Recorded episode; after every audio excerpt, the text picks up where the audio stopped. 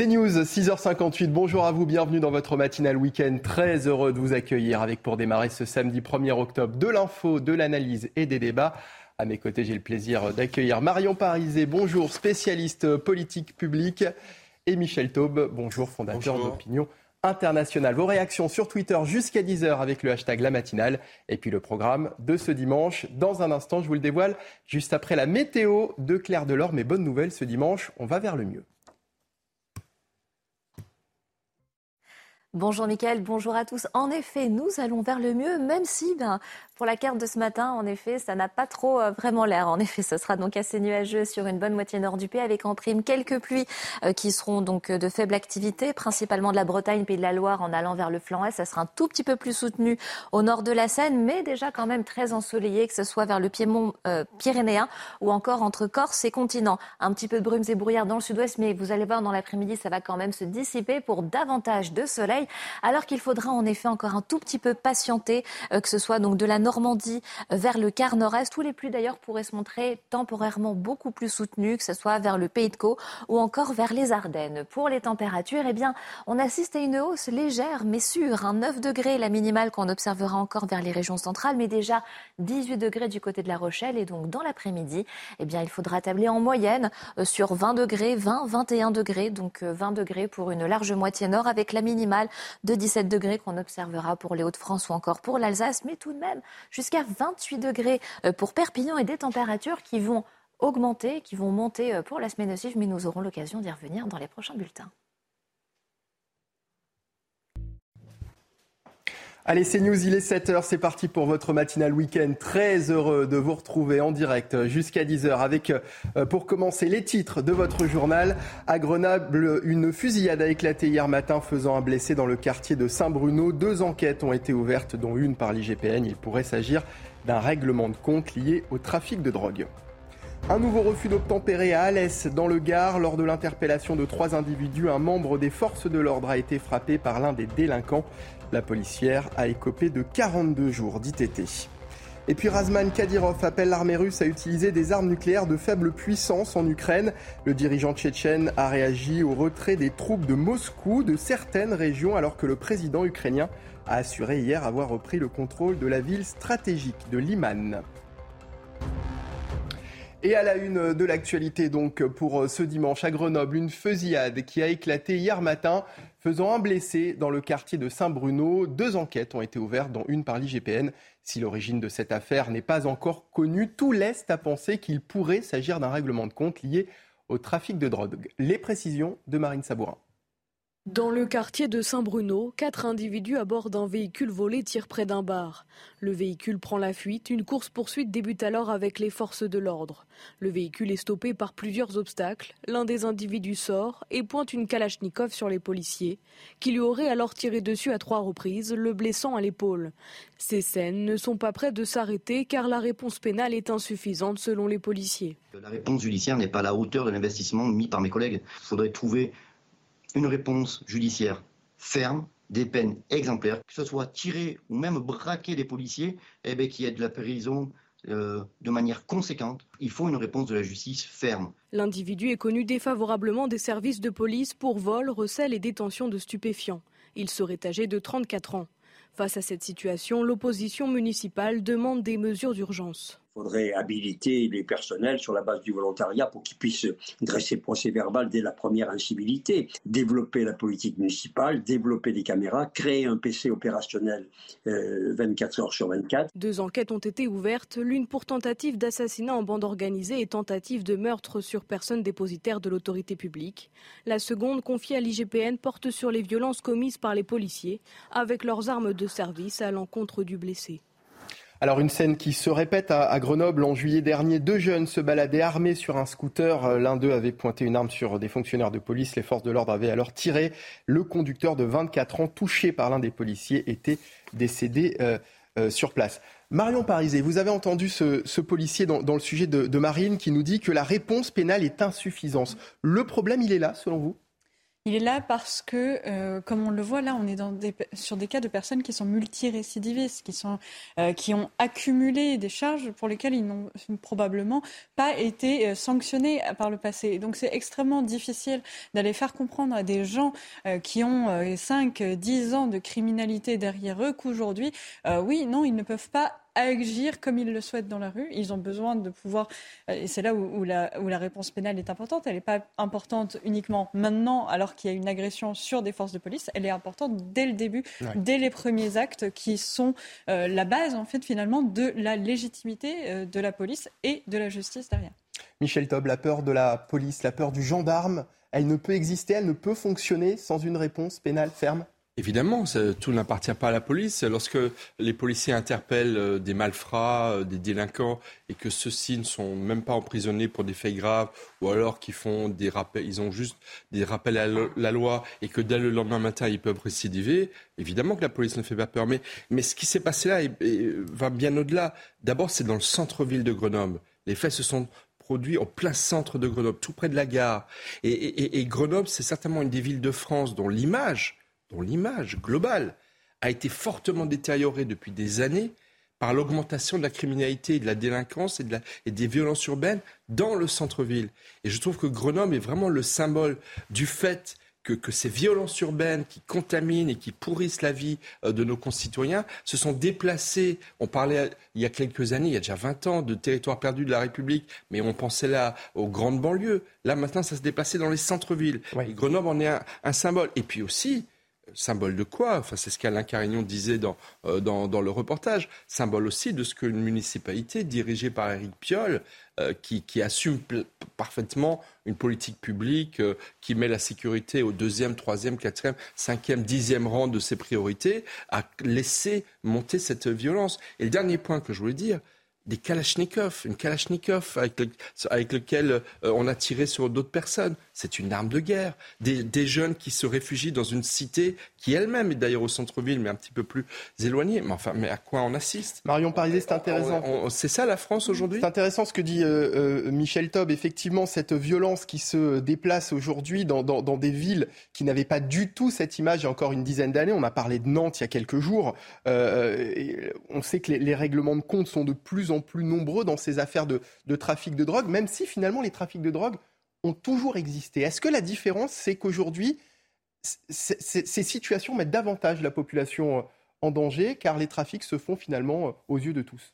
Ça va au-delà de, en effet, du trafic de drogue. C'est la militarisation des trafics, de la criminalité de manière générale. Le, recours aux, armes lourdes, aux, armes de guerre, c'est quelque chose de significatif. Et c'est comme euh, Michel Taub le rappelait juste à l'instant, euh, une question aussi de politique municipale. C'est que dans la plupart des villes où on voit cette dégradation, on a aussi des maires qui sont en, en totale en résignation ou en tout cas qui même ferment les yeux et décident de ne pas prendre en compte cette menace-là euh, sur leurs concitoyens, soit en disant que ce n'est pas de la responsabilité de la mairie, soit simplement en niant le problème euh, par priorité et par dogmatisme politique aussi. Par dogmatisme politique? Ou par résignation Parce que c'est pas la même chose. Pour moi, c'est du dogmatisme à l'origine et à force, ça devient de la résignation. Parce qu'une fois que le problème est, est, installé, il est extrêmement difficile de revenir dessus sans avoir à mettre en œuvre des politiques qui soient des politiques qui soient, euh, qui soient dures d'une certaine manière en termes de répression, en termes de sanctions. Et euh, après, qui sont fondamentalement aussi en, opposition avec des principes, notamment de ces mairies écologistes ou de gauche. Euh, on parlait de la vidéosurveillance. C'est un concept que euh, la plupart des mairies de gauche ont beaucoup de mal à s'approprier parce que euh, fondamentalement en opposition avec leurs valeurs, avec, le principe de surveillance. Alors 7h07, on va passer à un, tout autre sujet, toujours dans notre volet sécurité. Nouveau refus d'obtempérer cette fois-ci à Alès dans le Gard. Lors de l'interpellation de trois individus, un membre des forces de l'ordre a été frappé euh, par l'un des délinquants. La policière a écopé de 42 jours d'ITT. Le récit des faits avec Arthur Muriot. Il est 4 heures du matin à Alès dans le Gard quand un véhicule avec à son bord trois individus sous l'emprise de l'alcool refuse de se soumettre à un contrôle de police. Les forces de l'ordre décident de partir à la poursuite de la voiture et parviennent à interpeller ses occupants. Mais au moment de l'interpellation, ils se rebellent et blessent les quatre policiers. Trois ont été blessés légèrement et une de nos collègues a eu le bras fracturé avec 41 jours d'ITT. Une seule patrouille de police secours était présente à ce moment dans le secteur. C'est insuffisant pour cette représentante syndicale. Le manque d'effectifs, bien sûr, euh, c'est le point noir euh, de notre département et surtout de la circonscription d'Alès. Euh, ça fait des mois, même plus d'un an, plus de deux ans que nous alertons l'administration. donc oui, le manque d'effectifs, malheureusement, c'est ce qui fait que nous, nous en arrivons là aujourd'hui. Après ce nouvel incident, les trois individus ont été placés en garde à vue au commissariat d'Alès. Voilà, là, encore une fois, hein, le manque de, de reconnaissance de l'autorité des forces de l'ordre est, flagrant. C'est ce qu'on disait tout à l'heure, Michel Taub? Déjà, euh, le refus d'obtempérer, c'est le point de départ. Mm. Mais à la seconde où une personne refuse d'obtempérer et qu'elle essaye d'échapper à la police, on tombe dans autre chose. Et surtout quand il y a de la violence. Alors quand il y a de la violence, on tombe dans autre chose. Parce que finalement, les refus d'obtempérer, on tombe et c'est peut-être ça aussi le problème, très souvent dans un simple délit routier finalement. Oui, mais il faut peut-être changer la loi dans ce cas-là, mm. parce que le refus d'obtempérer, finalement, c'est un refus de l'autorité, c'est un refus de, de l'ordre public, et on, voit, et on sait bien que les refus d'obtempérer sont souvent le point de départ euh, d'engrenage. Euh, je veux dire, c'est la première manifestation du fait que des délinquants n'ont pas peur de la police. Donc, si vous voulez, si on veut que la peur change de camp, il faut effectivement qualifier les choses euh, peut-être de façon pénalement beaucoup plus lourde et ensuite que la réponse pénale suive. Mais vous parliez du manque de reconnaissance du travail de la police. C'est les policiers eux-mêmes qui se plaignent que la réponse pénale ne suive pas le travail qu'ils font au quotidien. Mais j'aimerais revenir sur Grenoble. Moi, ce qui m'a aussi un peu choqué en termes de communication du procureur de la République, c'est qu'il a mis quasiment sur le même plan le fait que deux enquêtes ont été ouvertes. Une contre évidemment les malfrats qui ont tiré sur euh, des personnes et qui ont, qui ont essayé de fuir la police. Et ensuite, une enquête de l'IGPN sur le comportement de la police. Bien sûr qu'il faut une enquête de l'IGPN, c'est normal. On est dans un état de droit, il faut que la police soit contrôlée. Mais enfin, quand même, c'est pas le même, on n'est pas dans le même ordre de gravité. Et en termes de communication, je pense qu'il était plus judicieux de communiquer d'abord et exclusivement sur l'enquête de justice euh, pour les faits de violence commis par, les, par ces délinquants, et plus tard, et moins, sur le fait qu'il y a une enquête administrative liée au fait que les policiers ont utilisé leur arme. vous voyez, c'est tout un ensemble de, communication euh, politique, pénale, policière qui doit être revu pour justement renvoyer le message.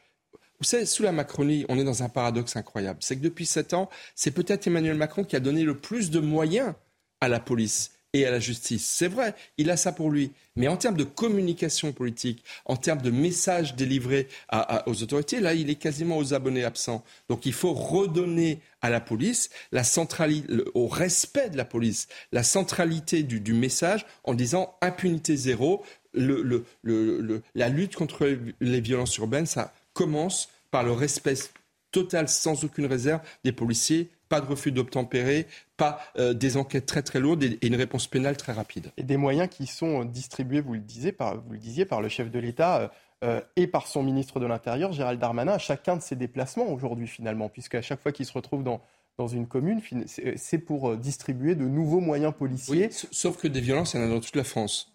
Et à moins de pouvoir se dupliquer euh, des centaines de fois et, être présent, parce que tous les jours, il y a malheureusement euh, des faits de violence urbaine. Mmh.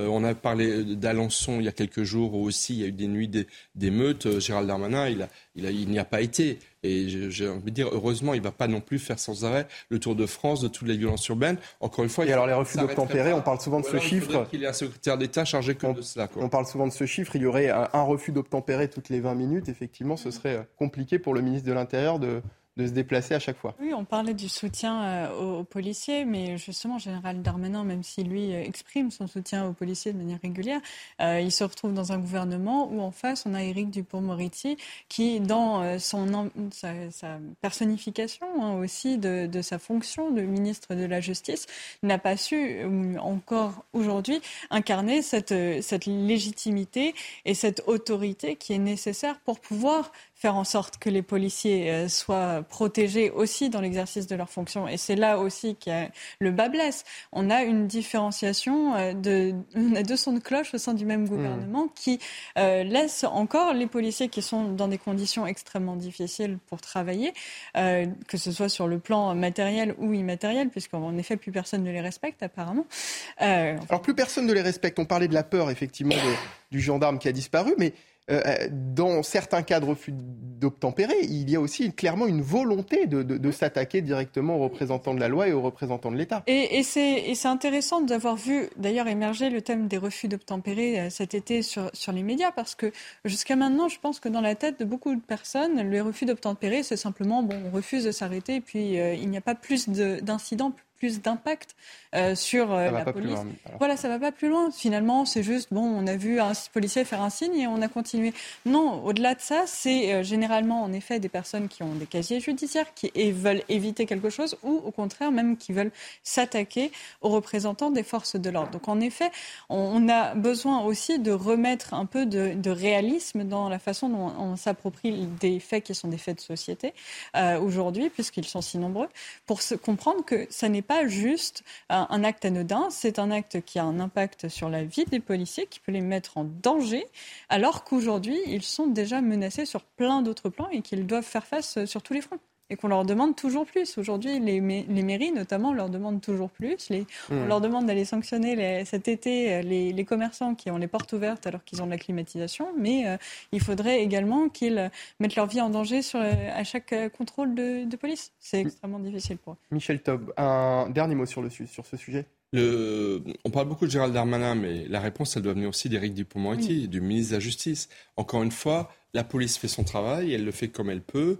Elle a effectivement des moyens supplémentaires. Il y a la loi sur les, moyens du ministère de l'Intérieur qui arrive au Parlement euh, ce mois-ci, qui devrait renforcer encore une, fois les, moyens de, la police. Mais encore une fois, tout ne dépend pas de la police. Il faut que la réponse pénale suive. Et quand je parlais avant de réponse publique, c'est aussi au ministre de la Justice d'aller sur le terrain et, et de montrer que la justice suit son cours pour justement épauler le travail des policiers et surtout renvoyer à tous ces délinquants malfrats un message d'impunité zéro.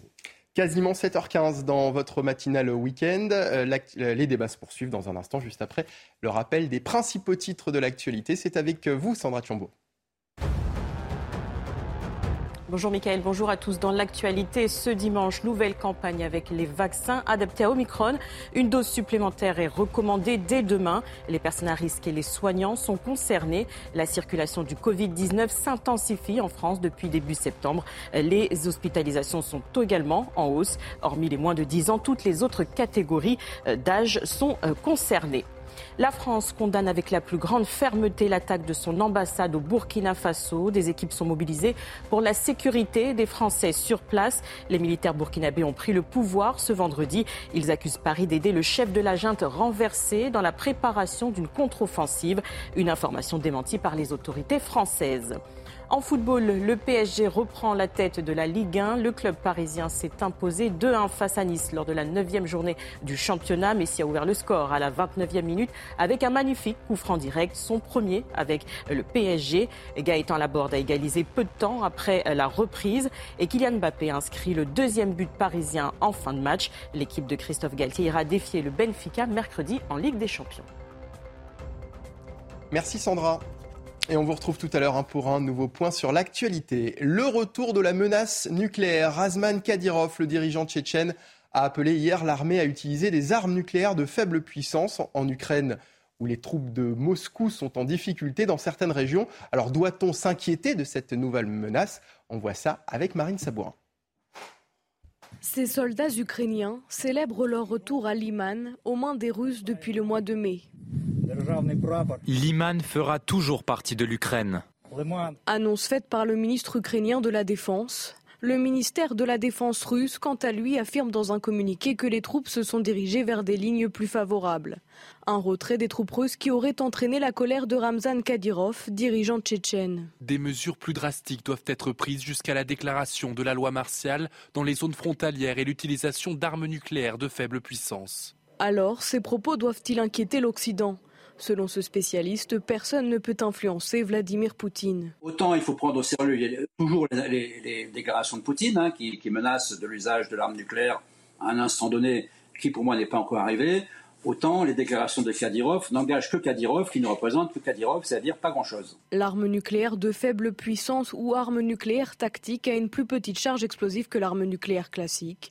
Destinée au champ de bataille, elle a une portée inférieure à 5500 km. Cette utilisation pourrait mettre un terme définitif aux relations diplomatiques entre la Russie et l'Occident. Si effectivement Poutine décidait d'utiliser une arme nucléaire de faible puissance sur l'Ukraine ou sur un territoire ou dans une zone neutre, il paierait un prix politique considérable. La reprise de Liman est particulièrement symbolique. Elle intervient au lendemain de l'annexion par la Russie des quatre territoires occupés depuis le début de la guerre. Bonjour Harold Liman. Bonjour. Alors d'abord des précisions sur cette reprise de, Liman par l'armée ukrainienne. Pourquoi est-ce que ça contrarie autant euh, Razman Kadyrov? Parce que Razman, euh, Ramzan Kadyrov participent abondamment à cette guerre. Les Tchétchènes et aussi les Dagestanais, qui viennent de la République voisine, dans le Caucase, sont très, très présents sur le euh, front de guerre. Et euh, il a dit lui-même, j'ai donné plus de 200% de ce qu'on m'a demandé, euh, ceci en rapport aux pertes qu'il a subies, de pertes tchétchènes. Donc il est sous une certaine pression, je vous aide à 100%, or vos, résultats sont médiocres et, il y a une certaine pression chez moi en Tchétchénie, capitale Grozny. Et comme Liman vient de tomber, vous voyez Liman en haut à droite, sous qui lui-même est tombé euh, dix jours auparavant, eh bien, on, entre maintenant dans la région du Donetsk, l'oblast, comme on appelle ces régions en ukrainien et euh, en russe, et donc, euh, cela met à mal totalement le plan euh, militaire russe. Et euh, de dire que, enfin, si l'état-major russe dit on, ce n'est qu'un repli tactique, ça, c'est la phrase classique pour dire qu'on a perdu en langage militaire. Le général Bruno Clermont nous dit dans, dans le sujet qu'on vient de voir que les déclarations de Kadyrov n'engagent que lui. Vous en pensez quoi? Oui et non. Parce que Kadyrov, il a une certaine autonomie. Euh, vous savez, c'est un peu un État dans un État. C'est un mini-État de charia euh, et, de terrorisme d'État euh, dans le, grand ensemble russe, qui n'est pas quand même comme ça. Et, et parfois aussi, il dit des choses publiquement que Vladimir Poutine ne voudrait pas endosser lui-même. Donc, à quel moment met-il une casquette et à quel moment met-il l'autre, c'est-à-dire je suis la voix de Vladimir Poutine ou je suis la voix de Ramzan Kadyrov, c'est ce qu'on ne sait pas pour l'instant. Quelles sont les relations entre les deux hommes, entre Vladimir Poutine et, Ramzan Kadyrov? Alors Vladimir Poutine a une, série de, euh, je dirais, brillants seconds. Il y en a un qui s'appelle Loukachenko en, Biélorussie et l'autre qui s'appelle Ramzan Kadyrov, qu'il soutient euh, à fond depuis qu'il a lancé sa deuxième guerre de Tchétchénie, lui, Poutine, en 1996. Hmm. Donc il en a besoin, mais il sait que la, euh, Kadyrov toute la hiérarchie russe sait que Kadyrov est, vraiment sauvage. Donc, il, a des relations presque timides. Tu es un peu mon euh, plus brillant second, mais aussi tu es un peu trop un loup guerrier. C'est difficile à contrôler. Mais Kadyrov n'en a cure. Marion Parisé, vous êtes inquiète, vous, par ces euh, menaces? Du dirigeant tchétchène Il ne faut, pas négliger euh, le, possible recours de la Russie à, l'arme nucléaire tactique sur le territoire ukrainien, parce que même si la Russie n'a pas forcément n'a pas intérêt à, utiliser une arme nucléaire de, forte puissance parce que ça engagerait nécessairement les pays de l'Union européenne à, contre, contre-attaquer et à devenir pleinement belligérants. Et là, on, voit bien que Vladimir Poutine est dans une situation compliquée. par contre, Kadyrov, lui, il y a quelques semaines, on parlait du fait qu'il annonçait vouloir démissionner finalement de, son poste. On, sent qu'il a une communication qui est très euh, libre. Et euh, au contraire, parfois, là aujourd'hui, je trouve qu'il est très critique vis-à-vis de Poutine, ce qui montre aussi toute la fragilité du système, ou en tout cas de la personne de Vladimir Poutine dans un système politique qui pourtant euh, tient bien, mais peut vouloir faire une révolution de l'intérieur également. En 30 secondes, Michel Top. 30 secondes. Enfin, moi, je, je, suis convaincu, en tout cas, c'est ce que je défends depuis 15 jours, c'est que depuis le jour où Vladimir Poutine a à la fois sonné la mobilisation partielle, mais pas loin d'être générale, et que les Russes ont commencé à fuir euh, euh, par la Géorgie, la Finlande, ça me rappelait euh, la Hongrie au printemps de 1989 qui a, ouvert les rideaux de fer et ça a été le début de la fin. En un an, euh, euh, le, euh, mur de Berlin, ça même pas. En six mois, le mur de Berlin s'est effondré. et en même temps, l'annexion accélérée des territoires de l'Est de, l'Ukraine. Tout cela, ça fait un peu fuite en avant. Et je pense que dans l'entourage de Vladimir Poutine, il y a les jusqu'au boutistes comme Kadyrov qui veulent effectivement aller un petit peu, j'ai envie de dire, droit dans le mur, et ceux qui commencent sérieusement à s'interroger sur, sur là on va. La réalité, et le plus important, c'est que l'Iman est tombé, que d'autres villes pourraient tomber dans les jours et les mmh. semaines qui viennent, et que pour Vladimir Poutine, en termes de, de conduite de la guerre, ça devient de plus en plus compliqué. 7h22 sur CNews. Dans un instant, on va s'intéresser au moral des Français. Il y a un sondage euh, qui est publié ce matin dans le journal du dimanche et vous allez voir que c'est pas terrible. A tout de suite sur CNews en direct. La matinale week-end revient juste après cette courte pause. Restez avec nous.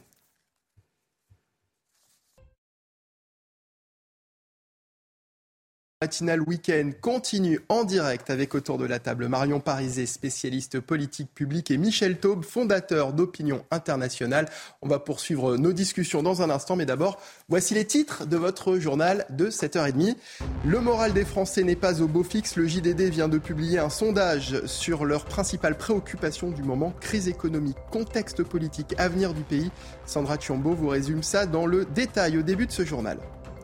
Une nouvelle campagne de rappel de vaccination Covid démarre demain partout en France. Elle sera marquée par l'arrivée euh, dans les pharmacies des premiers vaccins adaptés aux variants Omicron.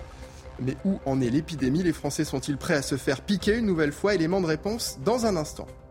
Et puis le Brésil vote ce dimanche pour élire son prochain président. Les deux favoris sont le président sortant, Jair Bolsonaro, et son adversaire de gauche, l'ex-président Lula, en tête des derniers sondages. Le sujet de l'inflation pèse lourd sur le moral des Français. Selon un sondage publié ce matin par le journal du dimanche, plus de la moitié d'entre eux s'inquiètent pour ses finances. Mais la situation économique n'est pas la seule préoccupation des Français et on voit ça ce matin avec Sandra Tchombo. Bonjour Sandra. Bonjour euh, Michael, bonjour à tous. Vous le disiez, après une embellie en août, le moral des ménages est reparti à la baisse en septembre. Selon l'INSEE, la confiance des consommateurs recule de 3 points par rapport au mois précédent, 79 contre 82. Dans le détail, grâce à ce baromètre CSA pour le JDD, les Français sont plus confiants pour eux-mêmes que pour le pays. 67% sont optimistes quant à leur avenir personnel contre 31% quant à celui de la société. Les sondés ont été répertoriés par catégorie. On s'aperçoit que les moins de 35 ans ont davantage le moral que les retraités, les cadres plus que les catégories populaires ou encore les sympathisants de Renaissance plus que ceux du Rassemblement national. Au centre des préoccupations, vous le disiez Michael, l'angoisse de l'inflation. 52% sont pessimistes sur l'évolution de leur situation financière, 25% sur leur situation personnelle. L'emploi se porte relativement bien en France avec un taux de chômage à 7,4% au deuxième trimestre selon les chiffres de l'INSEE. Conséquence, les craintes liées au chômage restent à un niveau bas, 12%.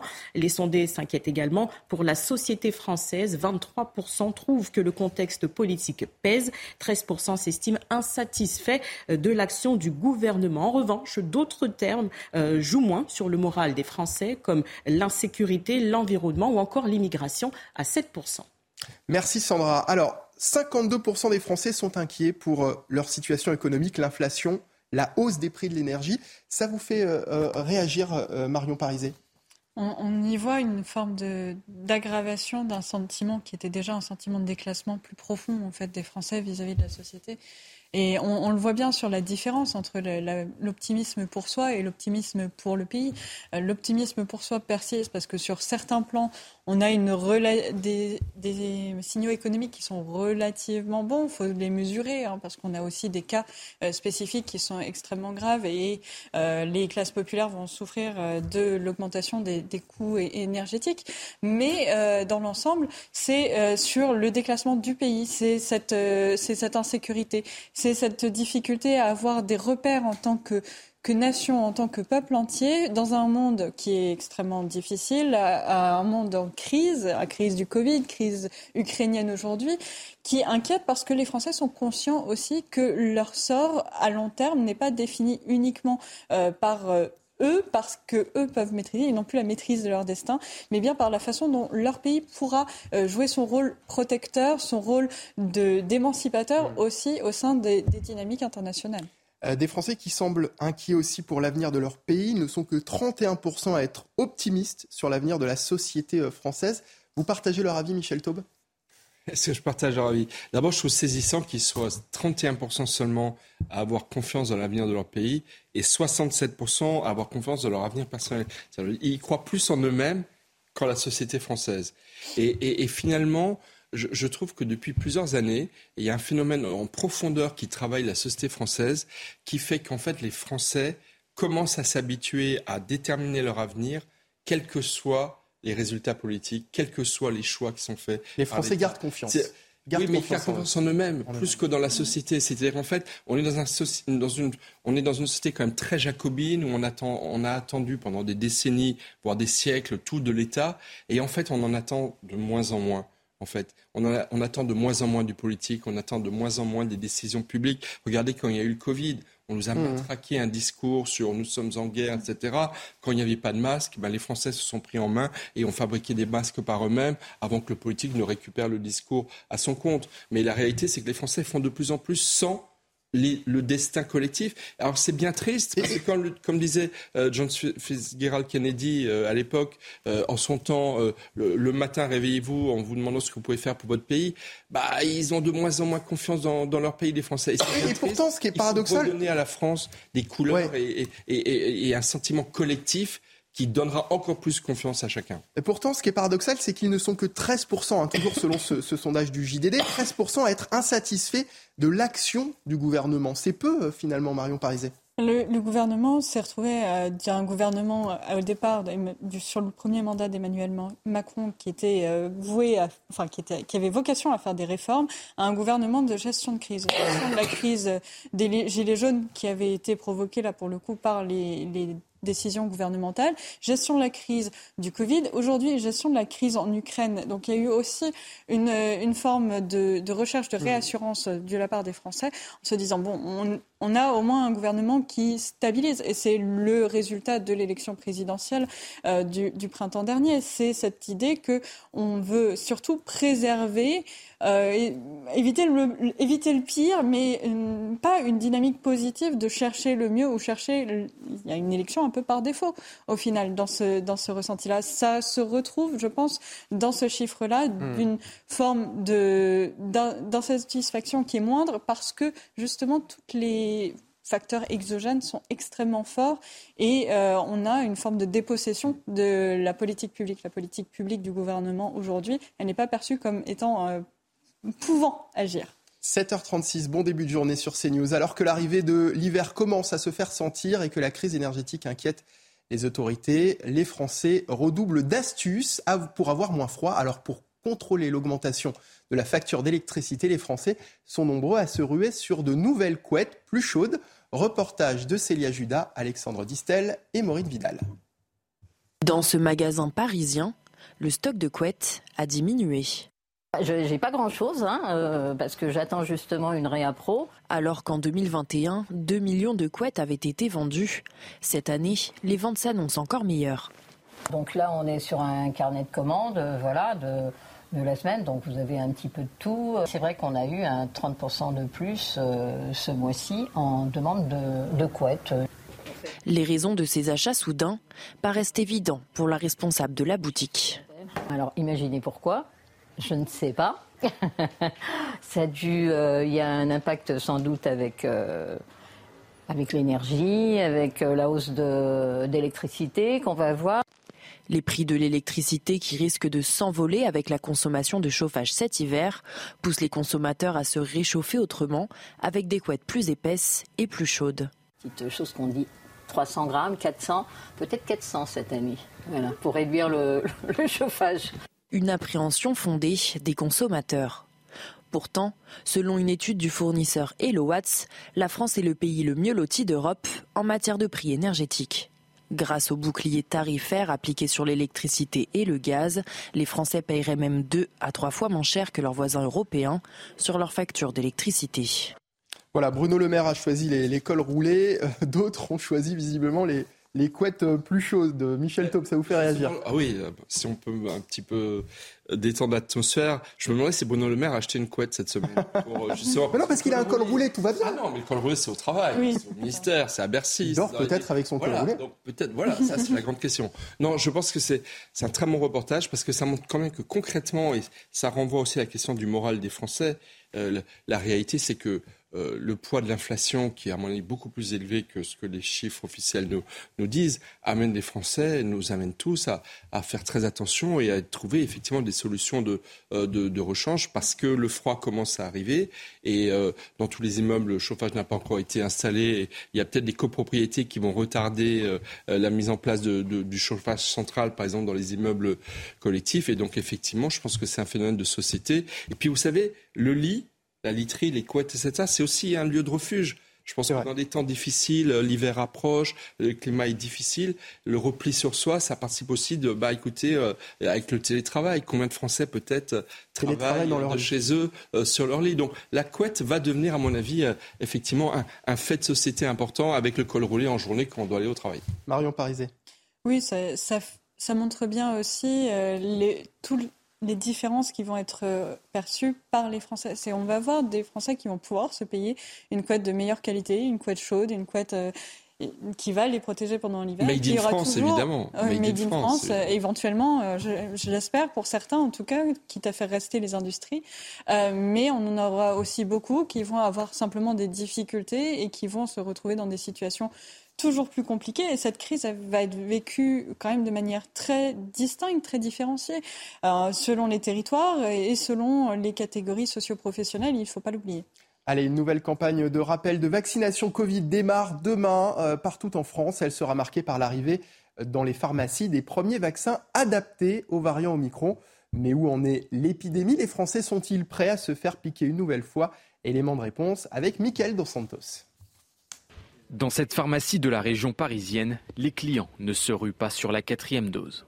C'est plus dans les tests qu'ils se précipitent. Tout de suite, euh, bah, ils ne pensent pas au rhume ou à la trachéite ou à la bronchite, mais ils pensent euh, au Covid. Certains n'ont pas attendu la nouvelle campagne de rappel anti-Covid lancée dès demain par le gouvernement. Je l'ai faite au mois de mai, voilà, parce que je n'ai pas, envie d'attraper un Covid fort. Je suis dans la tranche, tranche d'âge euh, susceptible de partir des pieds devant. Chez les plus jeunes, la quatrième dose est loin d'être une évidence. Je tombe malade après la troisième. Je pense qu'un euh, quatrième, euh, c'est un peu, un peu too much. Manquer une communication peut-être un peu plus claire des autorités, euh, pourquoi pas, mais sinon là tout de suite, pas spécialement, non. Dans son dernier rapport publié vendredi, Santé publique France a recensé 48 261 cas, plus 28,6% en une semaine. Du côté des hospitalisations, elles ont également bondi de 41%. Une accélération de la transmission du virus due en grande partie aux non-vaccinés. Ce professeur d'infectiologie les met en garde. Le virus euh, actuel est tout aussi dangereux que le virus euh, initial. Donc ne pas être vacciné, c'est se mettre en danger. La nouvelle campagne de rappel avec des nouveaux vaccins adaptés à Omicron pourrait freiner la progression du Covid. La majorité des cas positifs concernent ce variant. Mieux répartir les migrants sur le territoire national, c'est l'un des projets phares de la future loi immigration du gouvernement. Et alors que des centres de demandeurs d'asile existent déjà dans des départements isolés, nous sommes allés dans celui d'Émoutier, en Haute-Vienne. Dans cette commune très éloignée de tout emploi, une cinquantaine de réfugiés d'Afrique et du Moyen-Orient cohabitent. Une expérience qui dure depuis une dizaine d'années. Reportage d'Antoine Estève et Jérôme Rampenou. Des petits chalets en bois au-dessus du village d'Émoutier. Une trentaine de familles vivent dans ce centre d'accueil de demandeurs d'asile. Beaucoup n'ont pas encore de papier pour pouvoir chercher du travail. L'expérience nous a appris qu'il y a des familles qui, euh, du coup, euh, restent après euh, à Émoutier et font en fait partie de la population et finalement redynamisent aussi ces territoires. Je viens de quitter là-bas tout à l'heure même. Christine et Youssouf sont ivoiriens et maliens. Demandeurs d'asile, ils nous expliquent qu'ils sont prêts à tout pour trouver du travail, ici ou ailleurs. Je travaille n'importe quel. Non, il n'y a pas de travail. Pour ce couple de Kurdes irakiens, c'est plus compliqué dans le monde rural. Ils nous expliquent qu'ils sont trop loin de la ville, Limoges est à une heure, impossible pour eux de travailler ici. Ils partiront quand ils auront leur papier. Dans le village, les habitants côtoient les réfugiés au quotidien. Ils sont demandeurs de, de, voilà, de bosser des tracteurs euh, de la vie sur le territoire, donc euh, non, non, je pense que c'est une très bonne chose. Hein. D'autres pensent que l'intégration sera difficile. Les gens dans les, dans les campagnes, ils sont assez, assez méfiants déjà, et puis euh, je ne pense pas qu'ils arriveraient à s'intégrer. Euh, s'il y en avait beaucoup plus, qu'ils arriveraient à s'intégrer. La future loi immigration présentée l'an prochain devrait comporter un volet sur l'installation massive de migrants dans des zones rurales très isolées, avec pour objectif de redynamiser les campagnes. Bon alors l'expérience ici en Haute-Vienne ne semble pas très concluante et pourtant le gouvernement semble attaché à, à cette idée. Pourquoi selon vous Marion Parizet parce qu'on voit déjà depuis de nombreuses années que la politique de concentrer euh, les migrants autour des, métropoles, des grandes villes, euh, mène aussi à l'augmentation de la, de la, segmentation, de la fracturation de la société française dans ces zones-là, à l'émergence de territoires perdus de la République, et que ça ne facilite absolument pas les choses pour l'intégration, de mettre les gens dans des conditions où ils n'ont pas les moyens de s'intégrer. Mais la question est bien là aussi. Est-ce que, en les plaçant euh, dans des villages, alors certes, on, peut peut-être répondre à des besoins d'emploi, mais là encore, il faut qu'il y ait des bassins d'emploi à proximité, il faut qu'il y ait un besoin euh, qui soit adapté à, la main-d'œuvre, aux qualifications de, ces personnes qui arrivent. Et puis, est-ce qu'ils vont être accompagnés et est-ce qu'ils ont euh, l'intention, la motivation pour s'intégrer sur le plan aussi culturel et social? Et ça, c'est loin d'être évident parce que euh, ça demande une volonté vraiment personnelle mmh. et un accompagnement spécifique qui est d'autant plus difficile à mettre en place qu'on segmente aussi euh, la population à travers tout le territoire. Pas d'intégration possible sans perspective d'avenir? De toute façon, oui, il faut travailler pour pouvoir s'intégrer. C'est mon point de vue. En tout cas, on ne mmh. peut pas faire l'un sans l'autre. Euh, sinon, c'est simplement vouloir euh, profiter de certains avantages plutôt que de vouloir réellement changer les choses et s'intégrer dans la société. Et participer à la vie de la société. Oui, participer. Mmh. Michel Taube? Après, il faut respecter les volontés locales. Je veux dire, oui. en 2015, lorsque Angela Merkel avait ouvert les portes de l'Europe à des centaines de milliers de migrants euh, syriens, irakiens et autres, Jean-Pierre Raffarin avait proposé que chaque commune de France, vous savez, les 36 000 communes mmh. de France, accueille un réfugié. Dans la demi-heure qui suivait, il avait retiré sa proposition parce qu'il y avait une levée de bouclier pour dire mais de quel droit on nous imposerait dans une collectivité locale, que ce soit un petit village, une ville de banlieue, une grande ville. Euh, voilà, il faut laisser aussi les souverainetés locales, j'ai envie de dire, mmh. décider de qui on veut accueillir mmh. ou pas. Et puis après, il y a des conditions d'intégration. Moi, je suis désolé, quand je vois des demandeurs d'asile ivoiriens, ça m'interroge. La Côte d'Ivoire, c'est un pays où il y a certes des problèmes euh, politiques, mais c'est une démocratie, c'est un État de droit. Donc comment un, demandeur d'asile venant d'un État de droit, il y a quelque chose qui, qui est anormal. Donc c'est aussi l'ensemble de la politique euh, migratoire qui doit être revue, et ça n'est pas aux collectivités locales de pâtir des manquements, des insuffisances, des erreurs, des échecs, des mensonges, des promesses non tenues euh, par l'exécutif depuis 20 ou 30 ans. 7h46 sur CNews, le rappel des principaux titres de l'actualité de ce dimanche. Sandra Thiombo. La Tour Eiffel sera illuminée en rose à l'occasion d'Octobre Rose, un mois dédié à la prévention du cancer du sein. L'association Le Ruban Rose a lancé sa 30e édition hier à Paris. À cette occasion, elle a convié 30 femmes touchées par la maladie. Chaque année, quelques 54 000 nouveaux cas sont enregistrés en France et plus de 12 000 décès. L'armée ukrainienne est entrée dans Liman hier, ville stratégique dans la région de Donetsk, annexée par Moscou. Volodymyr Zelensky a salué cette victoire tactique. Il assure que de nouveaux drapeaux ukrainiens flotteront sur le Donbass la semaine prochaine. De son côté, Ramzan Kadyrov, le dirigeant tchétchène, appelle Moscou à utiliser des armes nucléaires de faible puissance en Ukraine. En tennis, Novak Djokovic s'est qualifié pour la finale du tournoi ATP 250 de Tel Aviv. Hier, il s'est imposé en 2-7, 6-1, 7-6 face à Roman Safiulin. Un match plié en 1h35. Le Serbe va jouer la 127e finale de sa carrière professionnelle, la quatrième cette saison. Son adversaire du jour, le Croate Marin Silic. Merci Sandra et à tout à l'heure pour un nouveau point sur l'actualité. 7h47 sur CNews, nous sommes toujours en direct, la matinale week-end continue. Et dans l'actualité également le Brésil qui vote ce dimanche pour son prochain président. Sur les 11 candidats euh, déclarés, deux tirent leur épingle du jeu, le président sortant Jair Bolsonaro et son adversaire de gauche, l'ex-président Lula, favori selon les derniers sondages. Mais Jair Bolsonaro reconnaîtra-t-il sa défaite s'il venait à être battu? Rien n'est moins sûr. Les précisions avec notre correspondant CNews à Rio de Janeiro, Philippe Crozer. Les autorités brésiliennes ont utilisé le dernier jour avant l'élection présidentielle ce dimanche pour garantir un processus sûr et équitable et que le système de vote électronique utilisé ici ne sera en aucune façon manipulé. Ce sont des garanties particulièrement importantes compte tenu de la façon dont le président brésilien Jair Bolsonaro a mis en garde contre une fraude massive sans présenter aucune preuve. Le leader d'extrême droite semble croire que seule une élection frauduleuse pourrait l'empêcher d'être réélu. On craint qu'il n'accepte pas le résultat de ce dimanche et que ses supporters ne l'acceptent non plus. On a vécu ici au Brésil une campagne électorale tendue qui donne l'ancien président Lula da Silva comme favori. L'homme de 76 ans est à nouveau l'ennemi juré du président Bolsonaro et il est très probable, selon tous les sondages récents, qu'il devienne président pour la deuxième fois. Plus de 50% des voix ce dimanche lui donneraient la présidence et mettraient fin aux quatre années controversées de Bolsonaro à la tête du Brésil. Tout comme le système français, le Brésil se dirigera également vers un second tour si aucun candidat n'obtient plus de 50% des voix ce dimanche. Un second tour entre Lula et Bolsonaro à la fin du mois entraînerait quelques semaines de campagne très tendues et désagréables dans un pays très divisé. Harold Diman, les accusations de fraude à l'élection euh, planent donc au Brésil. On attend bien sûr les résultats, mais ça s'annonce compliqué. Oui, d'autant plus que euh, Bolsonaro euh, dénonce des fraudes depuis déjà juillet. Il a même convoqué le corps diplomatique. Avant les résultats, en fait. oui, avant même la campagne. Avant même la campagne. Il, a convoqué le corps diplomatique, ce qui ne s'est jamais vu, pour leur dire qu'il y avait de la fraude dans l'air. Donc on se demande quel genre de système où le président fédéral vous annonce que la fédération qu'il préside ne peut pas faire de bonnes, des élections euh, démocratiques. C'est, c'est un peu tiré hmm. de, du, je dirais, du scénario euh, que Donald Trump euh, a essayé d'appliquer.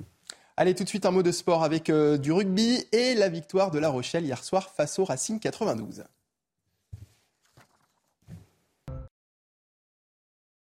Particulière pour Teddy Thomas qui recroisait la route du Racing où il a joué pendant 8 ans. Ces retrouvailles tournent vite à l'avantage des franciliens. Sous la pluie, les maritimes sont brouillons et enchaînent les fautes. Finn Russell inscrit trois pénalités. Mais contre le cours du match, c'est La Rochelle qui marque le premier essai par ce tenir. Le Racing va tout de même rentrer au vestiaire avec 9 points d'avance. Lecture du jeu parfaite de Chavancy. Erreur de Teddy Thomas, Saïli aplati. Soirée décidément compliquée pour l'ancien ailier du Racing qui manque de peu d'inscrire un essai au retour des vestiaires. Mais la persévérance va payer. C'est infiltré. Danti. Teddy Thomas C'est Teddy Thomas qui jaillit de sa voix Premier essai pour lui sous ses nouvelles couleurs. Lancé, La Rochelle inscrit un nouvel essai par Pierre Boudohan, succès 24-19. Les Rochelais relèvent la tête, le Racing rentre avec le bonus défensif. Et merci à Marion Parizet d'avoir été avec nous, spécialiste euh, politique publique. Merci à vous, euh, Marion. Merci, Michel Taube, euh, fondateur d'Opinion Internationale. Dans un instant, notre focus de 8 heures, nous serons en compagnie du général Bruno Clermont, qui reviendra avec nous sur les menaces de Razman Kadyrov qui appelle l'armée russe à utiliser des armes nucléaires de faible puissance. Restez avec nous, c'est dans un instant, juste après la pause sur CNews pour la suite de votre matinale week-end. À tout de suite. Thank you. Bonjour à tous. Tout le monde ne sera pas logé à la même enseigne aujourd'hui, avec une moitié nord qui sera encore assez perturbée dans la matinée, particulièrement donc euh, de, on va dire de la Bretagne, Pays de la Loire, en remontant vers le quart nord-est, alors que ce sera beaucoup plus dégagé en direction euh, de la moitié sud. Donc euh, pour les températures, eh bien nous aurons en matinée une petite fraîcheur, surtout vers l'est du pays, avec la minimale donc de 9 degrés en direction des régions centrales, mais il fera déjà doux en direction de l'Atlantique avec 18 degrés pour La Rochelle. Dans l'après-midi, eh bien euh, c'est une augmentation des températures, hein, vraiment légère, mais on va dire euh, en, hausse constante puisque la semaine va s'annoncer vraiment très douce pour la saison. Nous aurons cet après-midi 20 degrés à Paris, 20 degrés également encore pour La Rochelle, 20 degrés à Brest, 24 degrés à Bordeaux et tout de même hein, jusqu'à 25 à 28 degrés euh, près de l'arc méditerranéen. Bientôt 8h sur CNews, bon début de journée et bienvenue dans votre matinale week-end. Dans un instant, notre invité de 8h, c'est Bruno Clermont, général de corps aériens. Nous reviendrons avec lui sur la menace nucléaire et sur l'appel de Ramzan Kadyrov, le dirigeant tchétchène, à l'armée russe. Il leur demande d'utiliser en Ukraine des armes nucléaires de faible puissance. Mais d'abord, voici les titres de votre journal. Le moral euh, des Français n'est pas.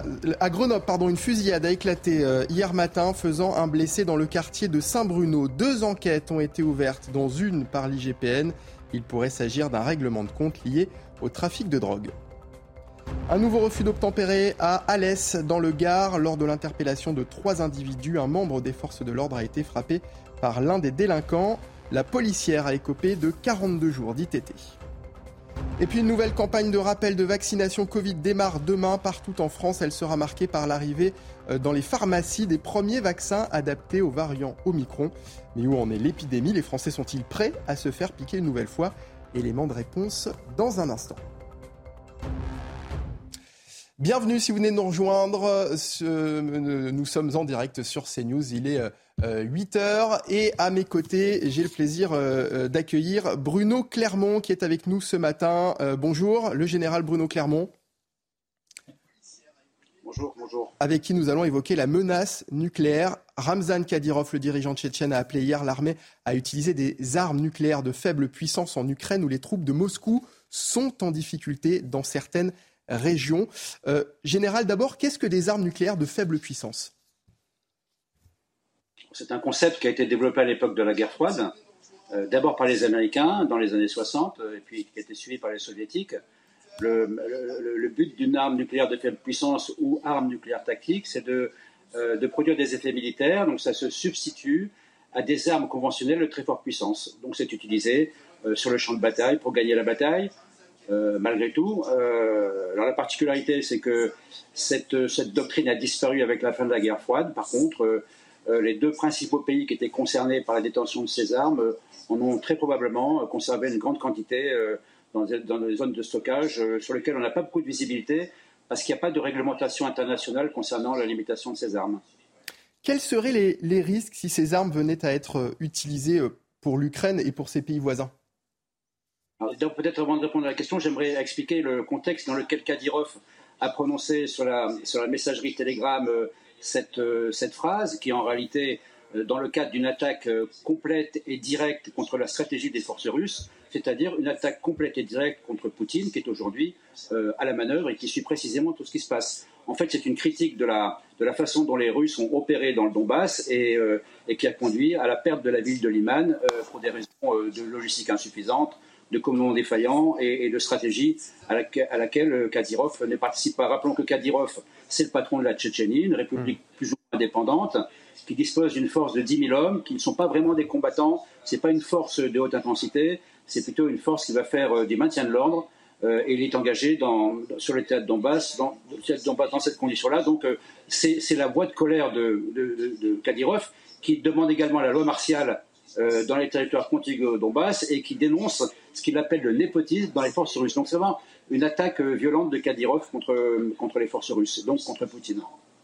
Est-ce qu'on doit s'inquiéter de, de, ces menaces du, dirigeant tchétchène général? Moi, je pense que du dirigeant tchétchène, pas du tout. Euh, il n'est pas dans le premier cercle de Poutine.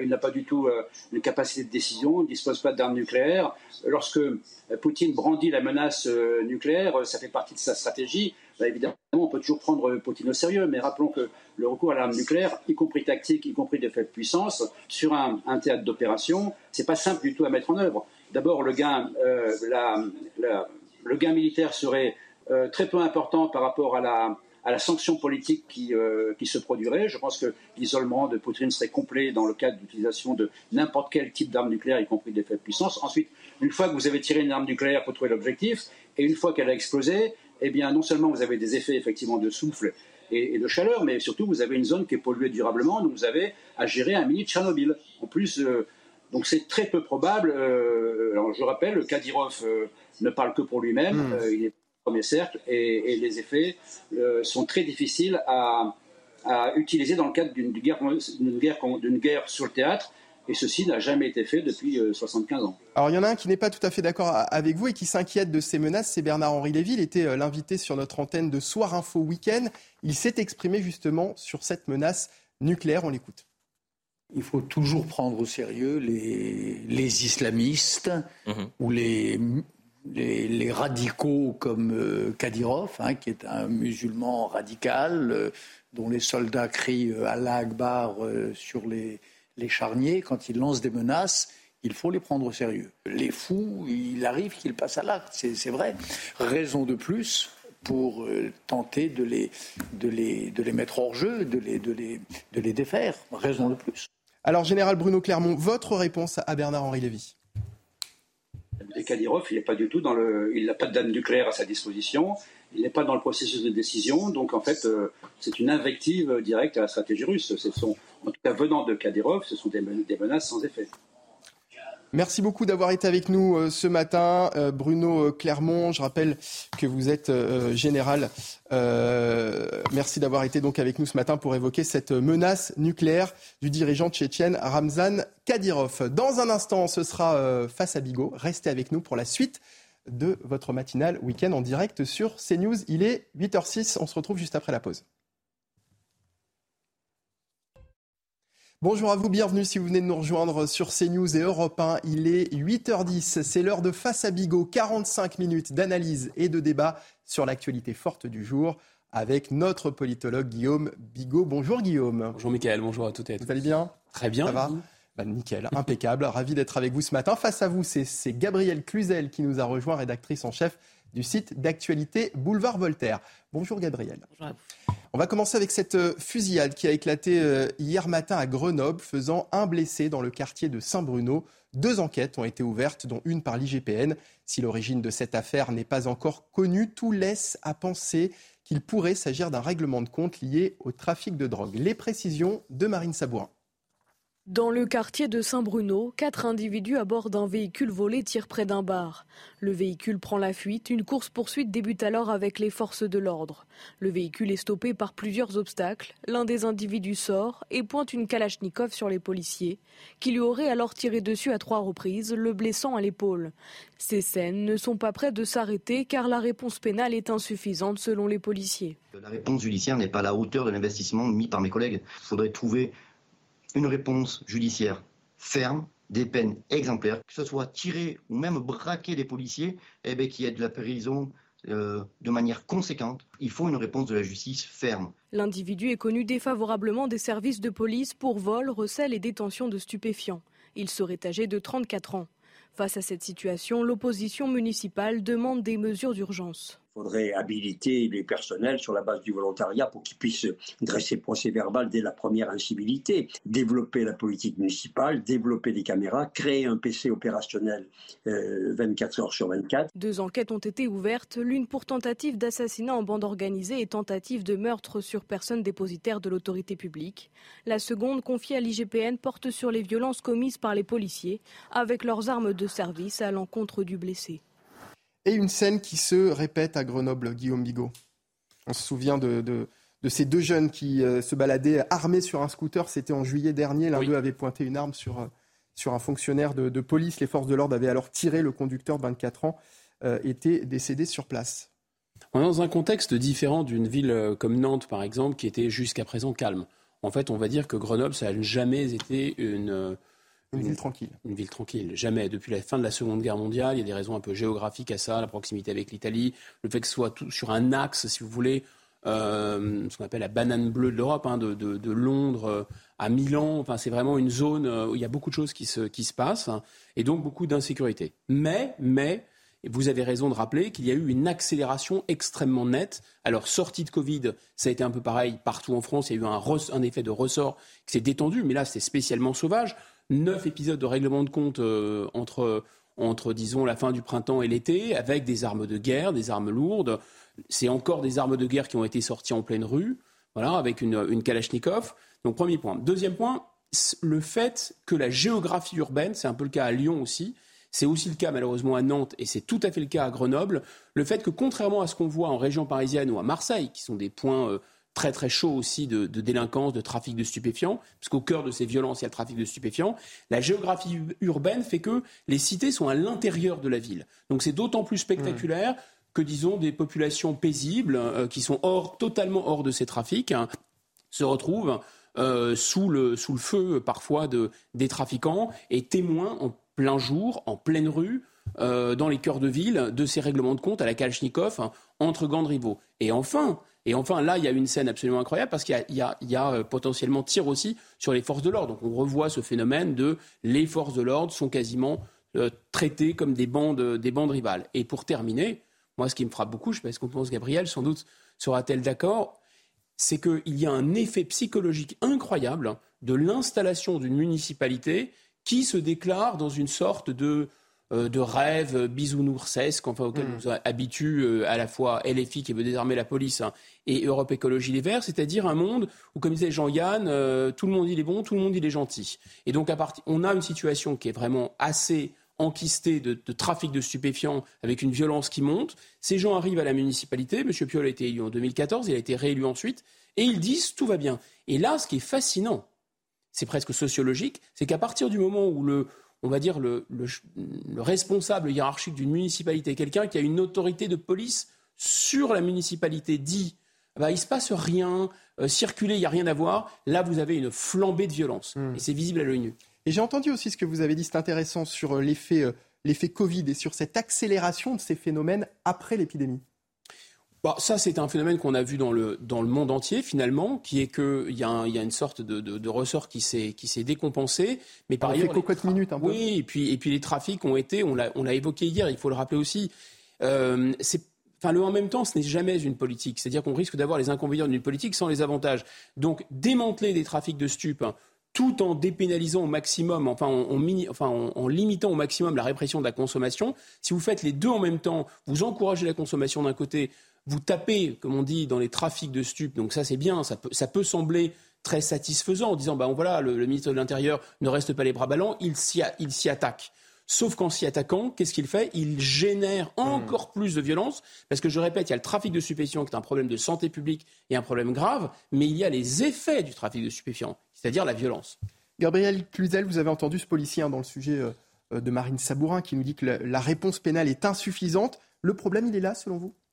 Euh, une partie du problème euh, est là, mais euh, ce qui est surtout incroyable, c'est que tout le monde a encore en tête le discours de dit de Grenoble de Nicolas Sarkozy en, 2010. C'est-à-dire qu'il s'est écoulé 12 ans, nous sommes finalement peu ou prou dans la même situation sur le plan sécuritaire. Nicolas Sarkozy, à, l'époque, avait eu des accents extrêmement forts. On allait voir ce qu'on allait voir. Il avait du reste eu une forte opposition aussi hein, face à lui. On avait dit que vraiment euh, son, discours sécuritaire était scandaleux. Il avait pris, semble-t-il, mesure de la situation à l'époque. Et 12 ans plus tard, tout, rien ne s'est arrangé. Et pire, euh, les, phénomènes se sont accélérés. Euh, j'espère que nous ne serons pas dans la même situation en 2034, euh, hmm. si rien n'est fait. Alors il y, a, un problème euh, évidemment euh, lié au traitement judiciaire de, ces affaires, mais Guillaume Bigot a raison de le dire, il y a un climat politique de, de, de, complaisance non dite. Parce que quand vous regardez à côté, quand vous minimisez, eh bien évidemment, euh, cela contribue à, déchaîner une situation qui était déjà euh, euh, qui était déjà intenable. Et de fait, toutes ces villes gérées par aujourd'hui par des maires écologistes, je pense aussi, on parle beaucoup de Nantes, la belle endormie, vous savez, mais il y avait une autre belle endormie, c'était Bordeaux. Bordeaux. C'était vraiment des villes extrêmement similaires de l'Ouest, très calmes, très bourgeoises, qui étaient réputées vraiment euh, pour le coup, pour le coup elles étaient très calmes. Pour le coup, ces, pour le coup, ces villes-là étaient vraiment voilà, très calmes. Et, et, on voit bien qu'elles aussi sont prises dans le même engrenage. Mais il y a aussi un audit à faire, évidemment, sur la situation. C'est-à-dire que euh, la, situation de l'immigration, euh, de, de, de, ces cités comme la mm. Villeneuve, c'était à l'époque en 2010, mm. mais le, le, le, de là qu'étaient partis les faits, mais l'Arlequin, c'est pareil à côté de, euh, de Saint-Bruno, ces villes qui ont été vécues à l'époque et construites par des maires communistes qui, qui avaient une vision très irénique et qui aujourd'hui sont devenues un désenfer pour les, pour les habitants. Et tout cela, finalement, on refuse d'en faire l'inventaire parce que ce serait sans doute mettre à jour des responsabilités politiques dérangeantes. Mais pourtant, les, les problèmes liés au trafic de drogue ne datent pas d'hier. Ils existaient, ils étaient présents même lors des précédentes municipalités. Qu'est-ce qui a changé finalement aujourd'hui Gabriel Cluzel? Moi, je, pense que les, phénomènes se sont accélérés. cela restait relativement... le fait que les trafics se fassent le fait que les trafics se fassent aussi en plein jour aujourd'hui, ça aussi, c'est nouveau. Bien évidemment, c'est un signe là aussi euh, d'impunité supplémentaire. Quand les trafiquants font des soldes, quand les trafiquants sont au grand jour, quand, ils, quand aujourd'hui, euh, vous voyez que la, la, police non seulement ne peut plus faire d'incursion dans, leur, dans ce qu'ils considèrent comme leur quartier, hein, finalement, ils, ils, ils, ont délimité leur territoire, mais qu'en plus, il arrive parfois que, que, les trafiquants aillent d'eux-mêmes non seulement euh, non seulement sont sur la défensive, mais vont d'eux-mêmes être dans une situation d'offensive vis-à-vis des policiers, on voit bien que la violence a, a, a, monté d'un cran. Et puis, alors là, peut-être qu'on aura un point de désaccord avec Guillaume je ne sais pas sa situation, son avis sur le sujet, mais il y a cette petite musique qui consiste à dire que finalement, si on légalisait, eh bien, ça, permettrait euh, de calmer tout ça, de, mettre un terme à, à, ce, à ce petit business. Moi, je crois au contraire que ça contribue à banaliser et que cette petite musique de fond est assez préjudiciable. Guillaume Bigot. Oui, alors on peut avoir un débat sur la dépénalisation, c'est un débat intéressant, mais grosso modo, pour répondre à votre question déjà sur ce qui s'est passé, donc je répète, Grenoble est un trafic, euh, une plaque tournante de la prostitution, euh, du grand banditisme et du trafic de stupéfiants depuis les années 50. Ce qui a changé, qu'est-ce que c'est? Un, c'est la réponse pénale de la société, évidemment. Évidemment que le grand banditisme était euh, brisé par des peines de prison très longues, par une magistrature qui soutenait la police, hein, et parce qu'on n'avait pas tellement de, disons, de, de pudeur à à sanctionner très durement, à assumer le caractère, disons, répressif et, et, punitif de la, de la sanction pénale. C'est presque l'étymologie d'ailleurs. Donc ça, ça a évidemment changé. C'est ce qui, c'est ce qui fait qu'aujourd'hui, qu'à l'époque, les choses se faisaient ne, se faisait pas au grand jour. En tout cas, que le grand banditisme savait qu'on ne tirait pas sur la police. Hmm. Le grand banditisme savait qu'en tirant sur la police, en refusant d'obtempérer, en tirant en pleine, en pleine journée, etc. Moi, j'ai jamais vraiment cru au code de l'honneur des gangsters. Mais en revanche, ce qui est sûr, c'est que la réponse pénale était pas du tout la même. Donc là, plus la consommation de stupéfiants a augmenté, plus des armes sont devenues des armes létales, les armes de guerre venues de l'ex-Yougoslavie, plus ces gangs se sont installés avec une mentalité très hostile aussi euh, à, l'ordre public, mais aussi parce que c'est à la fois les flics, ce sont les Schmitt, ce sont les ennemis, si vous voulez, des trafiquants. Ça a toujours été le cas. Le, grand banditisme ne porte pas la police dans son cœur. Mais là, il y a une autre dimension qui est aussi, ce sont des couffards, ce sont des ennemis, mmh. ce sont etc., etc. Donc il y, a, il y a une espèce d'indigénisation en quelque sorte du trafic, avec une dimension presque de ressentiment je dirais pas politique, idéologique, mais enfin, il y a quelque chose dans ce goût-là. Donc ça a vraiment tendu les choses. Plus de consommation, plus d'armes de guerre, moins de réponses pénales et plus d'hostilité autre que simplement euh, délictuelle de la part des délinquants. En fait, la répression dans un état de droit, ce n'est pas la police qui l'exerce. C'est pas la répression ne se fait pas à coups de mitraillettes ou à coups euh, d'armes euh, que détiennent la police. Ce sont les magistrats qui sont chargés de la répression. Donc là, en fait, on pourrait dire que la police, elle fait tout ce qu'elle peut, elle expose sa vie, elle va au contact, et ils sont incroyablement courageux, ces policiers, mais si derrière les magistrats ne sévissent pas, ne prononcent pas des peines, n'appliquent pas ces peines, et de toute façon, il n'y a pas de place de prison, donc comme ça, c'est réglé. Euh, je caricature à peine, quand vous regardez les statistiques sur le ministère de la Justice, vous vous rendez compte que le laxisme, il est systémique. C'est-à-dire qu'il est organisé, il est pensé, il faut vraiment, vraiment en faire beaucoup pour aller écoper d'une peine de prison ferme. Je vous assure, regardez ça de près, c'est stupéfiant. Donc voilà, c'est ça la, dynamique, si vous voulez, de cette, euh, de cette violence qui s'emballe. Et par ailleurs, moi je trouve ça fascinant, dès lors que vous avez un maire qui dit en plus, et, je, j'étais très sensible à ce que disait Gabriel tout à l'heure, elle a parfaitement raison, il y a des gens qui tournaient la tête. C'est-à-dire pendant très longtemps, les politiques de droite et de gauche ont dit, oh, on ne veut pas voir ce qui se passe, les mmh. trafiquants, ils remettent de l'ordre dans les quartiers. Et d'une certaine façon, moins il y a de problèmes d'émeutes, plus on est content, même si c'est au prix, si vous voulez, euh, d'abandonner les territoires à, ces trafiquants. Et puis, il y a une autre catégorie de personnel politique. Ce sont des gens comme M. Piolle qui regardent ce qui se passe, mais eux, ils sourient avec beaucoup de complaisance et ils trouvent ça très bien finalement. Et ils disent oh mais il n'y a pas de problème, il faut désarmer la police, etc. Vous voyez? Donc ça, les effets sont pas du tout les mêmes. Il est 8h23 sur CNews et Europe 1. Je vous entendais, euh, Guillaume Bigot, il y a quelques secondes parler de refus d'obtempérer. Un nouveau cas de refus d'obtempérer, cette fois-ci à Alès, dans le Gard, lors de l'interpellation de trois individus, un membre des forces de l'ordre a été frappé par l'un des délinquants. La policière a écopé de 42 jours d'ITT. Le récit des faits avec Arthur Muriot et on en parle juste après. Il est 4 heures du matin à Alès dans le Gard quand un véhicule avec à son bord trois individus sous l'emprise de l'alcool refuse de se soumettre à un contrôle de police. Les forces de l'ordre décident de partir à la poursuite de la voiture et parviennent à interpeller ses occupants. Mais au moment de l'interpellation, ils se rebellent et blessent les quatre policiers. Trois ont été blessés légèrement et une de nos collègues a eu le bras fracturé avec 41 jours d'ITT. Une seule patrouille de police secours était présente à ce moment dans le secteur. C'est insuffisant pour cette représentante syndicale. Le manque d'effectifs, euh, bien sûr, euh, c'est le point noir euh, de notre département et surtout de la circonscription d'Alès. ça fait des mois, même plus d'un an, plus de deux ans que nous alertons l'administration euh, donc oui, euh, le manque d'effectifs, malheureusement, euh, c'est ce qui fait que nous, nous en arrivons là aujourd'hui. Après ce nouvel incident, les trois individus ont été placés en garde à vue au commissariat d'Alès. Alors une nouvelle fois, Guillaume Bigot, on constate que la peur du policier, la peur du gendarme est totalement absente lors de ces refus d'obtempérer.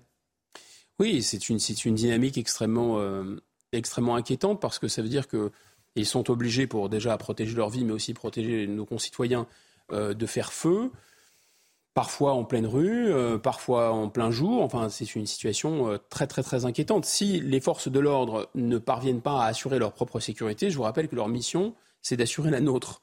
Donc, par voie de construction, ça devient très, très inquiétant. Je, rappelle cette espèce de, dualité. Il y a les forces de police qui sont là, sont le bras armé, ils sont là pour appréhender les gens avec le moins de violence possible, les déférer devant des magistrats qui doivent les punir. Et là, on a vraiment l'impression qu'au ministère de l'Intérieur, il y a une sorte d'inspecteur Harry, si vous voulez, qui a dit bon, attention, on va voir ce qu'on va voir. Euh, moi, je ne veux plus rigoler, c'est M. Darmanin. Et de l'autre côté, au, ministère de la Justice, je sais pas, c'est pas Angélique Ange Gardien, enfin je sais pas qui c'est, mais c'est quelqu'un qui est dans, la, dans, enfin, dans le bisounoursisme le plus total. Et ça, si vous voulez, dans tous les sujets qu'on aborde, il faut bien comprendre que ce qui rend l'être humain fou, c'est l'injonction contradictoire. Soit vous dites à quelqu'un debout, soit vous dites assis. Vous ne lui dites pas debout, assis en même temps. Hmm. D'accord? Donc là, on est dans l'injonction contradictoire. C'est lié, ces trafics, euh, aussi beaucoup à l'immigration. Euh, pour plein de raisons, parce que les gens qu'on fait venir, enfin qu'ils rentrent, on les fait pas venir, mais ils rentrent, on ne peut pas les renvoyer en l'état actuel de nos, lois, des traités, etc. Ce sont des gens qui déjà sont assez dysfonctionnels dans leur propre pays. Ensuite, ils n'ont pas de moyens de subsistance, donc évidemment, ils vont être pris en main par des, euh, par des filières. Et qu'est-ce qu'on dit? On dit oui, mais alors on va les renvoyer. Mais vous voyez bien que c'est une injonction contradictoire. Vous ne faites rien pour les empêcher de rentrer et vous voulez les renvoyer. Et autre injonction contradictoire, vous avez évidemment des gens qui disent euh, oh de toute façon c'est pas grave la consommation de stupéfiants. D'ailleurs on va on va être de plus en plus gentil avec les gens qui consomment des stupéfiants, mais de plus en plus dur avec ceux qui les vendent. Mais ça se mélange un peu là-haut pour l'exécutif, vous ne croyez pas? Il y aurait un refus d'obtempérer toutes les 20 minutes dans notre pays. La plupart du temps, ils euh, sont jugés comme de simples délits euh, routiers. Ça doit changer, selon vous, Guillaume Bigot? Après, je vous donne la parole, Gabriel Cluzel. Oui, ça, doit changer, mais je répète, ça ne changera pas. Ou alors on sort de l'état de droit, mais voilà, personne ne veut ça. Soit c'est vraiment, c'est la question, euh, la double question euh, du nombre de places de prison et des peines pénales et de la formation des magistrats et de l'encadrement des magistrats, parce que dans la tradition républicaine française, le, juge doit appliquer la loi, basta, ça doit être la, bouche de la loi, comme disait Montesquieu, et c'est plus le cas, manifestement, ils prennent leurs aises, ils n'ont en plus, à leur décharge, plus de places de prison. Euh, Gabriel Cluzel, euh, il y a une volonté aussi de la part de ces personnes, finalement, de s'attaquer aux représentants de l'État, de s'attaquer aux forces de l'ordre? Euh, oui, évidemment, et, je suis persuadée que là aussi, la petite musique de fond euh, qui euh, met en cause euh, les, policiers, qui vient de, de, l'extrême gauche, qui, qui, leur donne finalement une, présomption de, culpabilité à chaque fois qu'il y a ce qu'ils appellent eux une, une, une, supposée bavure, eh bien les fragilise parce que les délinquants ne vivent pas dans une cave ni dans une capsule sur la lune. Ils, ils entendent bien tout, tout ce climat et je trouve ça assez terrifiant. Vous voyez, cette jeune femme qui a eu 41 jours d'ITT. Alors je remarque déjà qu'il n'y a aucune mmh féministe pour se préoccuper de son sort. Hein. Ces femmes-là, c'est des violences euh, faites aux femmes. Hein. Moi, un policier me disait, dans les équipages, dans la rue, on ne met pas plus de 30% de, euh, de, femmes parce que euh, les délinquants considèrent que... Vous n'allez quand même pas comparer une, fracture et 40 jours d'ITT à une gifle. Enfin, voilà, c'est ça. Alors ça, ça, ça, ne compte pas. Et pourtant, elles, sont considérées parfois comme des maillons faibles par des, des délinquants éminemment misogynes qui s'attaquent à elles. Par ailleurs, on ne personnalise jamais. C'est-à-dire que euh, le, délinquant qui, euh, euh, sur lequel on tire dans le cadre d'un refus d'obtempérer connaît immédiatement son prénom, ses frères et sœurs, ses parents, son enfant, s'il était très gentil, très mignon, etc. Les policiers, mais parce qu'il y a un devoir de réserve aussi, et parce que eux aussi ont peur pour leur sécurité, mais, quand ils sont attaqués, personne ne, les connaît. J'entendais l'avocat, je crois que c'est l'écrivain qui, qui, a aidé la mère d'un d'un gendarme mis en cause dans l'affaire Traoré dire euh, finalement, on, a l'impression que ces gendarmes sont, sont, un grand tout euh, qui, qui désincarné, déshumanisé. On ne, on ne pense pas au mal que eux peuvent subir. Donc, donc les, policiers sont perdants d'avance euh, dans, dans l'opinion publique et finalement, eh ben, on trouve ça assez normal et il n'y aura pas de manifestation, je vous le garantis, pour cette femme qui a eu 41 jours d'ITT. Ça n'intéresse absolument personne. Comment régler ces problèmes, Gabriel Cluzel? Il faut changer la loi? Je, pense qu'il faut, euh, que c'est avant tout un problème politique, c'est-à-dire qu'il faut euh, changer euh, son regard sur la police, sur les délinquants.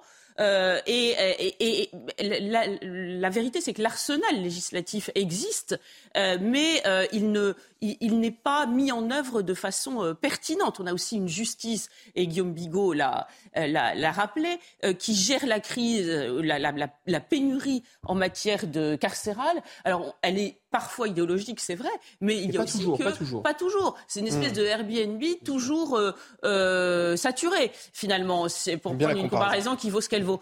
Et, donc, euh, on voit bien que les, petites peines de prison qui touchent, qui sont réellement, le, qui, qui, sont le, propre de ces délinquants-là, ne sont jamais exécutées de façon ferme. Donc, évidemment, il n'y a pas de, de, solution possible. Et puis, il faut aussi lever le voile. Et là aussi, Guillaume Bigot l'a dit sur ce tabou absolu qui est le lien entre l'immigration et la délinquance qui aujourd'hui euh, ne, peut être cité sans aussitôt hmm.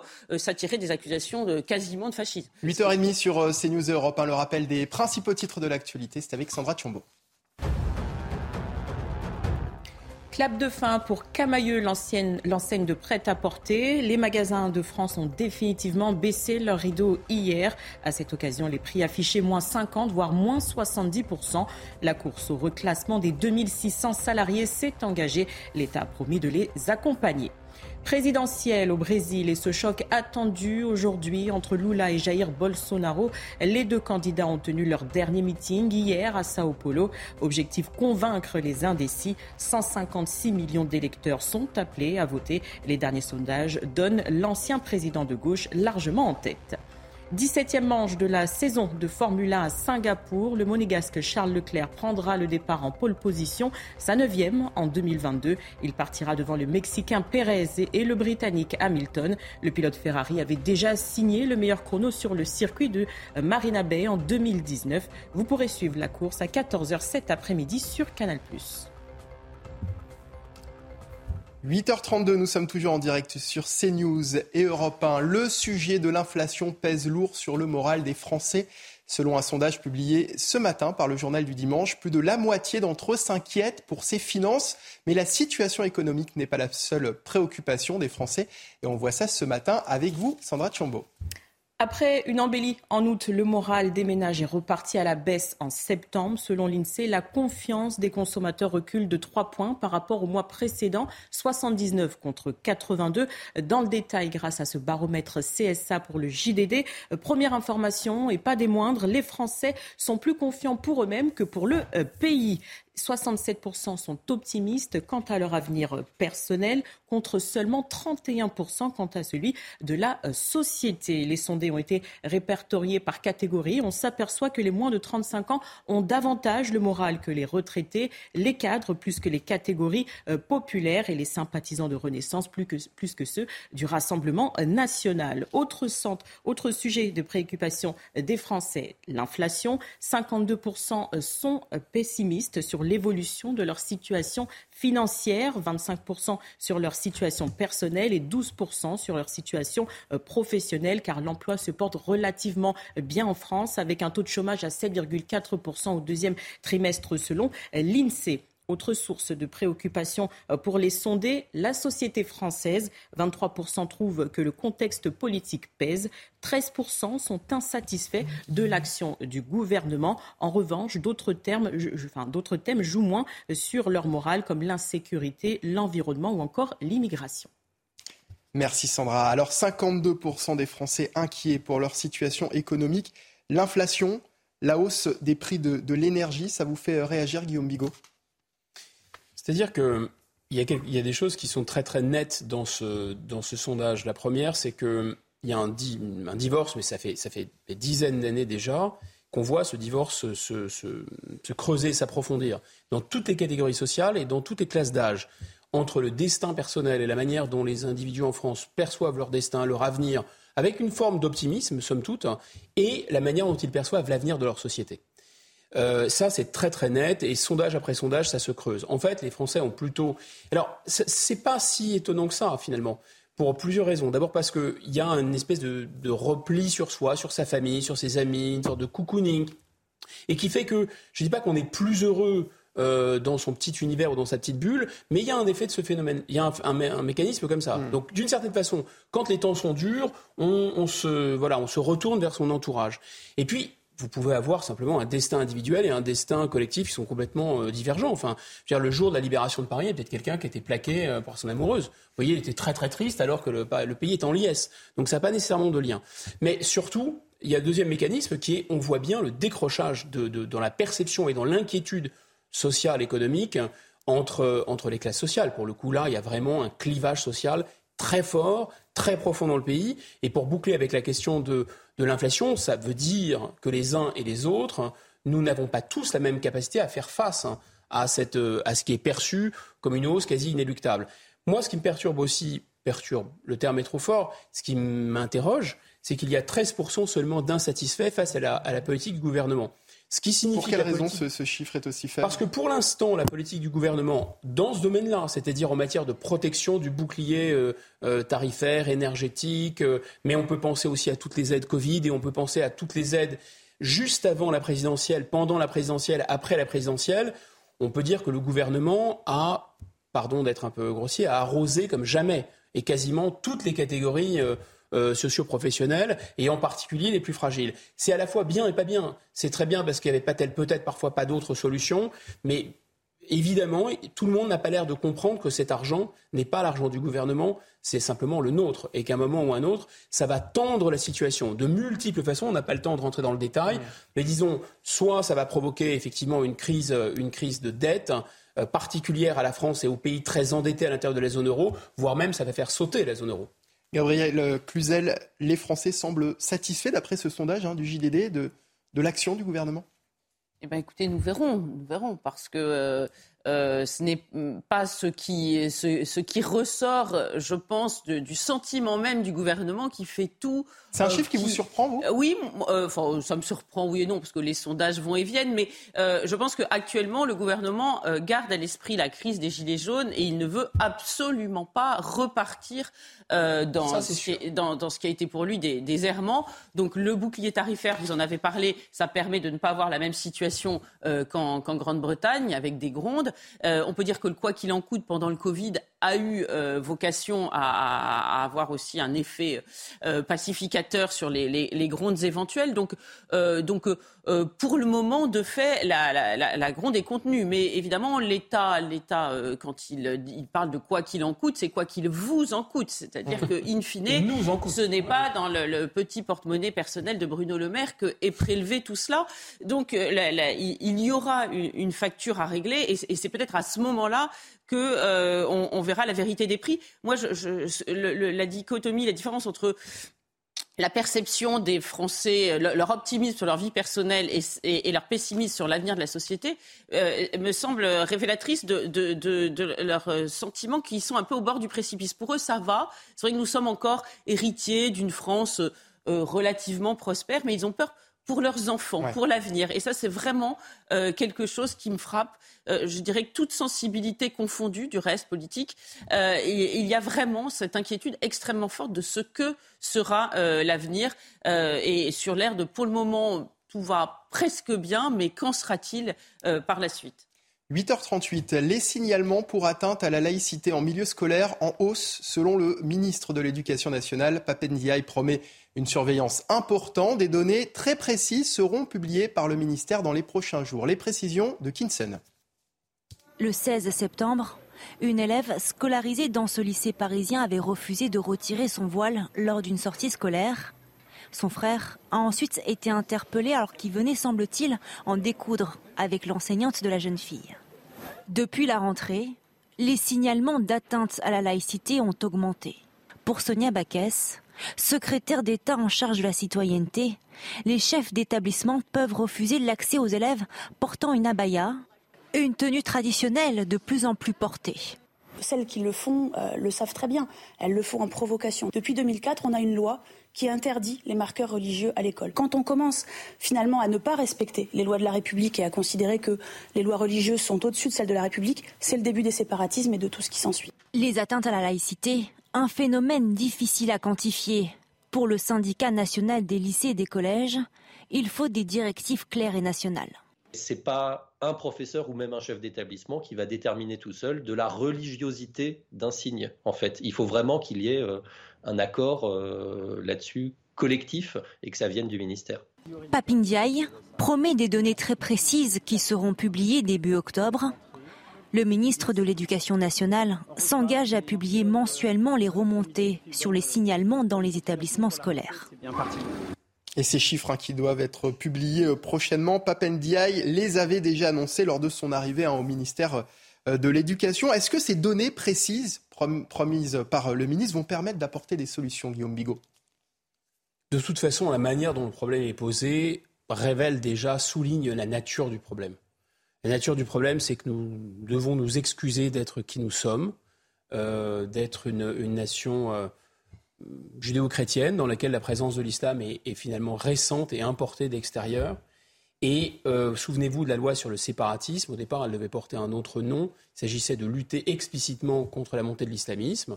L'islamisme, pas de l'islam, je précise. Et c'est devenu le séparatisme. Tous les séparatismes, on nous a expliqué que oui, euh, bien sûr, le bouddhisme était très dangereux, l'hindouisme était très dangereux en France. Oh là là, ne parlons même pas du protestantisme. Là, je j'ose même pas imaginer ce que le protestantisme peut faire à la laïcité dans nos classes. Non, mais la bonne blague, on nous la baille belle avec cette histoire d'atteinte à la laïcité. On est dans l'euphémisme permanent. C'est une offensive de l'islamisme et on n'est même pas fichu de nommer l'ennemi.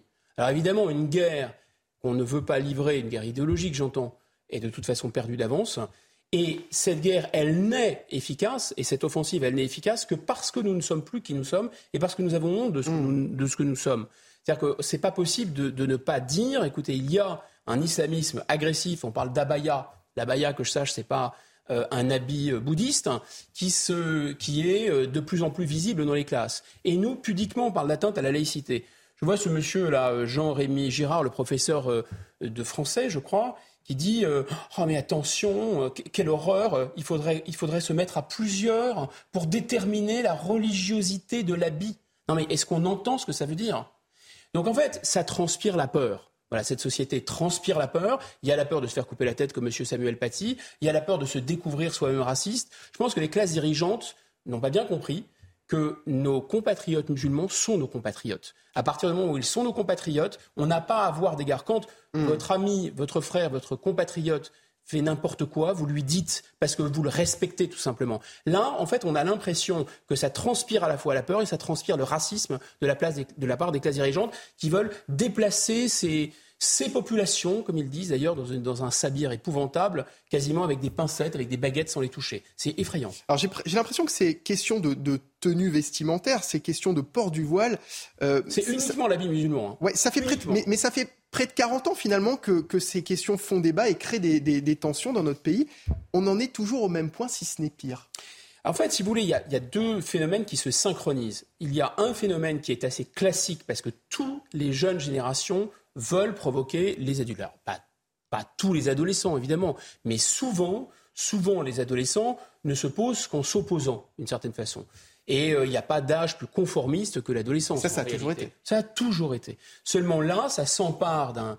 Par exemple, ça peut se prendre d'autres formes, mais ça peut s'emparer d'un habit qui est un habit idéologique, qui est un habit qui correspond à un phénomène qui traverse le monde, le monde musulman, et en particulier le monde musulman sunnite maintenant, parce qu'on voit qu'en Iran, les choses changent, qui est euh, ce porte-drapeau de l'islamisme mondial, le, le, le, voile, l'abaya, etc., etc. Hmm. Enfin, ce sont les jeunes femmes qui sont chargées de porter ce drapeau en quelque sorte et ce message idéologique. Et donc, vous voyez bien le, danger qu'il y a à synchroniser une espèce de révolte adolescente qui est assez universelle. Je veux casser les pieds de mes parents, je veux casser les pieds de la société, je veux casser les pieds de mon professeur, je veux me faire remarquer parce que je suis adolescent et je me cherche avec l'idée que bah, je vais m'habiller avec une chemise brune, si vous voulez. Je vais m'habiller euh, avec un symbole de ce qui est en fait l'extrême droite contemporaine. Parce que, soyons clairs, LFI sont les complices de l'extrême droite islamique. L'extrême droite, c'est la misogynie, l'extrême droite, c'est l'homophobie, l'extrême droite, c'est l'antisémitisme. Antisémitisme, misogynie, homophobie, qu'est-ce que d'autre que l'islamisme aujourd'hui?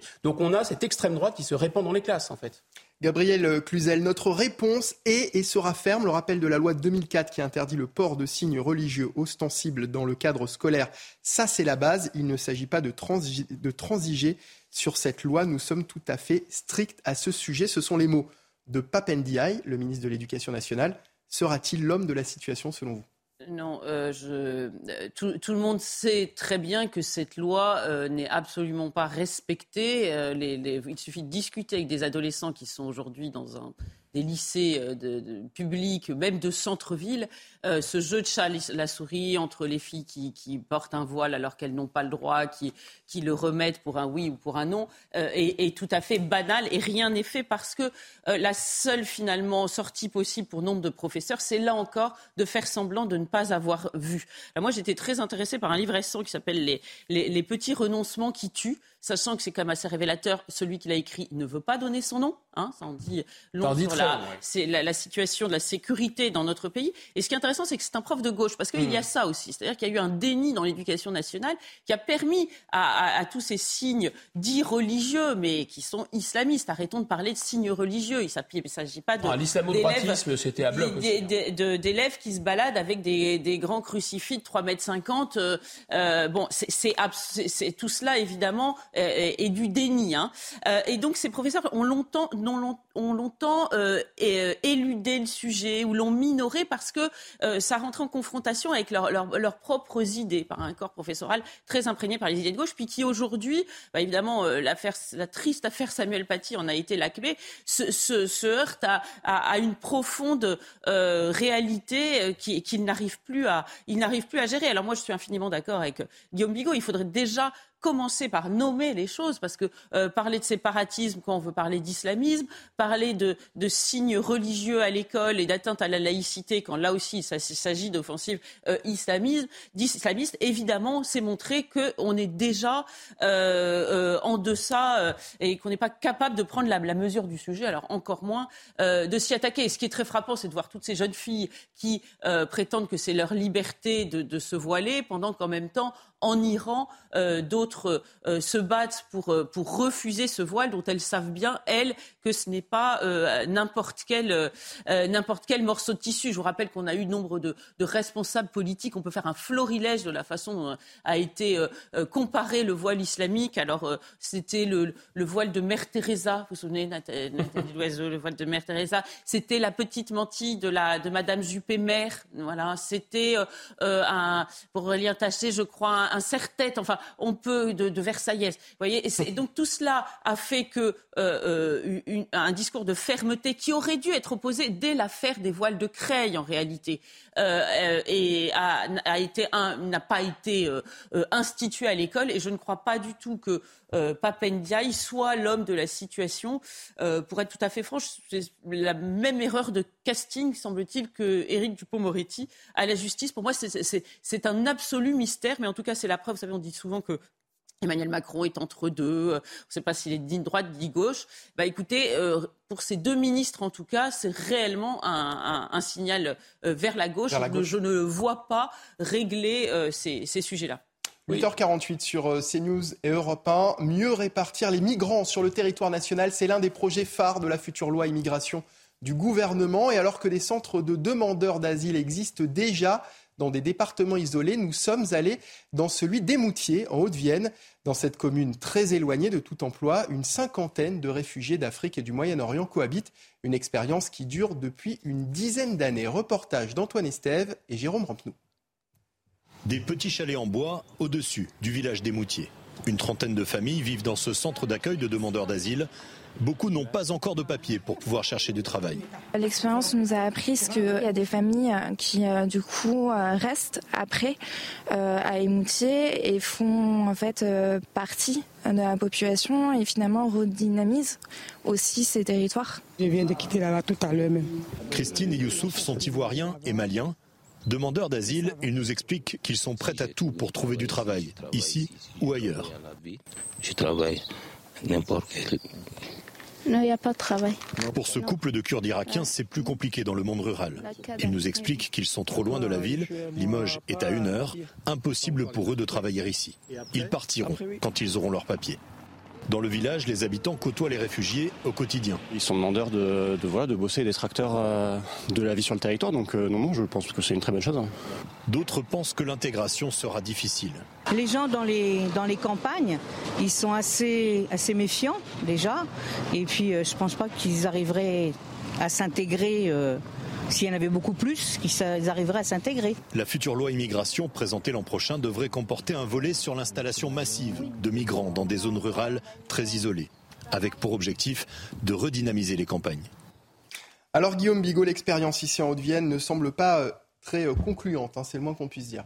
Souvenez-vous de vos cours de philosophie en terminale, Michael, c'est le postulat du sujet. C'est-à-dire que le postulat du sujet, c'est que de toute façon, l'immigration est inéluctable.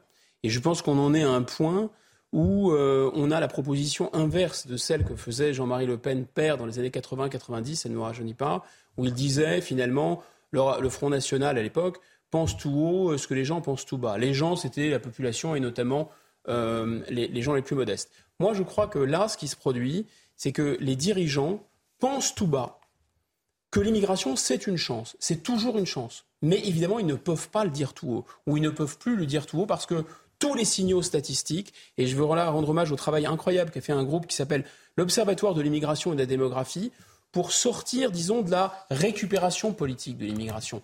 L'immigration, c'est un sujet grave, sérieux. Ce n'est pas bien, ce n'est pas mal, ce n'est pas, euh, si vous voulez, pendant des années, on nous a dit c'est une chance, etc. Bon, il, faut simplement y regarder de plus près statistiquement. Alors, l'immigration, déjà, sur le plan clinique, c'est 7%, ça a été rappelé par le ministère de l'Intérieur, de la population qui est euh, euh, étrangère et c'est 19% des actes délictueux commis en France. C'est 2,5 fois le taux d'échec scolaire des nationaux. C'est trois fois le taux d'inactivité des nationaux. Dans les conditions objectives actuelles, c'est pas bien, c'est pas mal, c'est juste de la démence de faire venir des centaines de milliers de personnes tous les ans. C'est de la démence. C'est-à-dire que ça relève de la psychiatrie politique.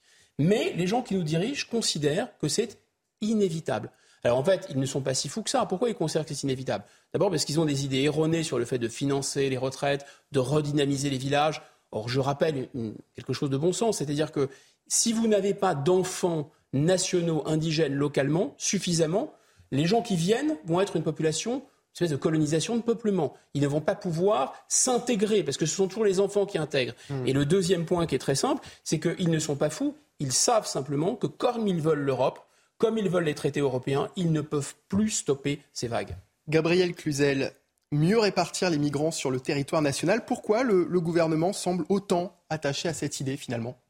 Euh, parce qu'il est face à un problème euh, insoluble, c'est-à-dire que les, grandes métropoles, puis les villes moyennes, hein, on voit des villes comme Alençon, enfin des villes petite et calme, euh, euh, souffrir des problèmes liés à l'immigration. Donc il faut trouver des solutions. Alors on se dit, ah bah tiens, il y a la, ruralité. Euh, justement, on va faire passer la pilule en expliquant qu'on va repeupler, comme si les hommes étaient tous parfaitement interchangeables, comme si euh, Guillaume Bigot et moi, nous, nous pouvions nous installer euh, avec nos familles dans un village en Afghanistan et que la, la, la grève, si on imaginait que la grève prenait, prendrait immédiatement. Bon, euh, évidemment, tout cela est, est de l'irénisme et surtout, ce n'est pas comme s'il y avait un groupe total et, et, et fini euh, d'immigration, parce que c'est un flot continu, comme Stéphane Smith l'explique dans son livre La ruée vers l'Europe.